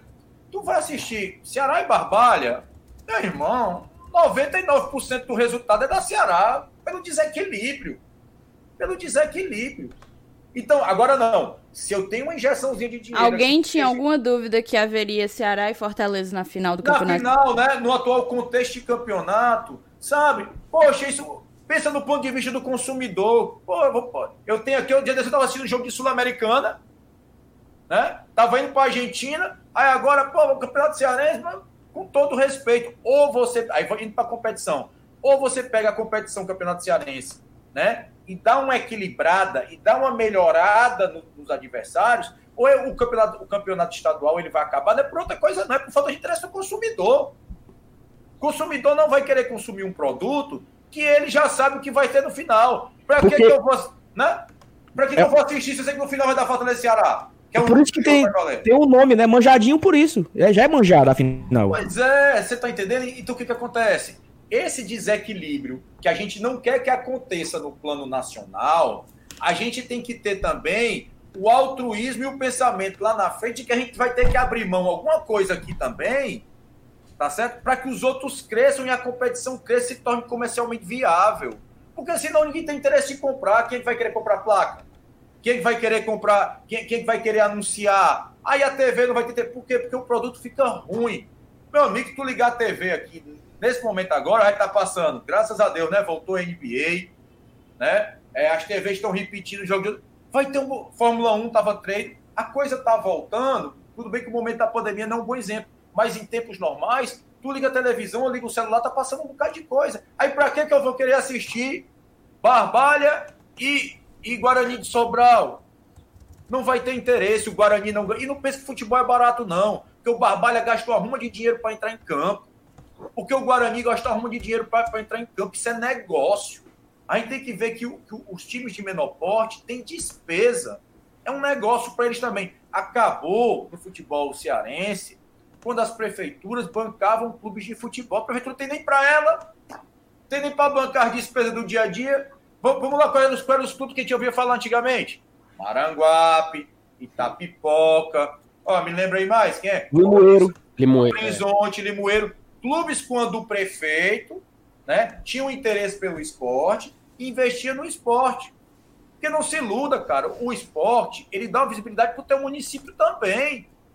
Ele dá uma visibilidade para o teu município também. Como aqui puxar para o Horizonte. O Horizonte, há um tempo atrás, o Horizonte trouxe Flamengo, Palmeiras e Fluminense para a cidade, irmãozinho. Com transmissão de ESPN e Sport TV. Isso dá uma visibilidade para o teu município. Só que o que, que acontece? A situação dos municípios hoje está de um jeito né? Que não é só a prefeitura que vai conseguir manter um time de futebol. vai ter que os gestores que estão lá né, é, é, também terem um pouco de, de criatividade, de amadurecimento, de profissionalismo para poder crescer. O que está acontecendo? Vamos falar em futebol cearense, tem, a gente tem que. Pô, aconteceu com o Barbalho agora, irmão, é assustador. 2020 é assustador, matéria de, de, de fantástico. É, presidente banido, sabe? Então, assim, porque também é outra coisa que a gente tem que lembrar que com o surgimento desses sites de aposta, que sempre existiram em outras modalidades, aposta, isso também é uma coisa no futebol que tem que ser visto com muito cuidado, né? Então, assim, voltando para a questão, eu até me divaguei demais, mas os contratos têm que ser mais equilibrados lá em cima, em termos de brasileiro, mas ele, a gente também tem que ter tem que ter a honestidade de querer que ele seja equilibrado aqui também embaixo para a gente ter um produto de qualidade. Porque senão o campeonato, o campeonato Cearense vai ficar o manjadinho, o manjadinho, o manjadinho. Mas não se iluda, o manjadinho tem a importância dele na formação de novos torcedores. Tem. Claro. Porque claro. o cara gosta de brincar, de brincar com, com, com, o rival. Então ele tem essa importância. E é legal, você. É porque hoje em dia está muito, tá muito gourmetizado. Antigamente você ia para o PV, Siriguelinha, né, um celularzinho, várias operadoras, entendeu? E tal, hoje, hoje tá mais. A gente tem uma cerveja, foi uma luta, né? Mas no celular. E que luta, meu querido. Até hoje tá rendendo essa história. Mas vamos, vamos para a pergunta final que aí eu já te. É mais uma opinião tua como advogado, como torcedor. Se quiser dar a tua opinião como dirigente, também, também importa. E ela entra.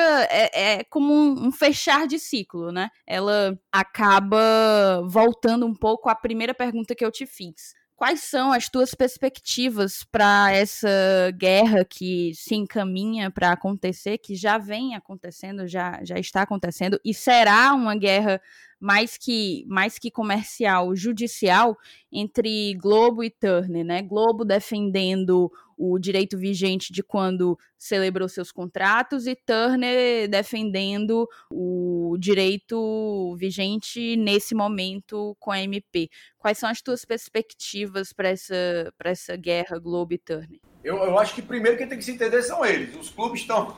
Nós estamos na nossa. Né? É, ó, nós estamos contratados, queremos receber o que a gente contratou, né? entendemos a importância da MP, entendemos que é assim, estamos na nossa. Eu acho que é eles é que tem que sentar, eles é que tem que decidir judicialmente se for o caso, entendeu? É, é, agora, é, são interesses conflitantes, mas no final ah, são as duas faces da mesma moeda. São duas grandes corporações, uma internacional, né, a outra nacional.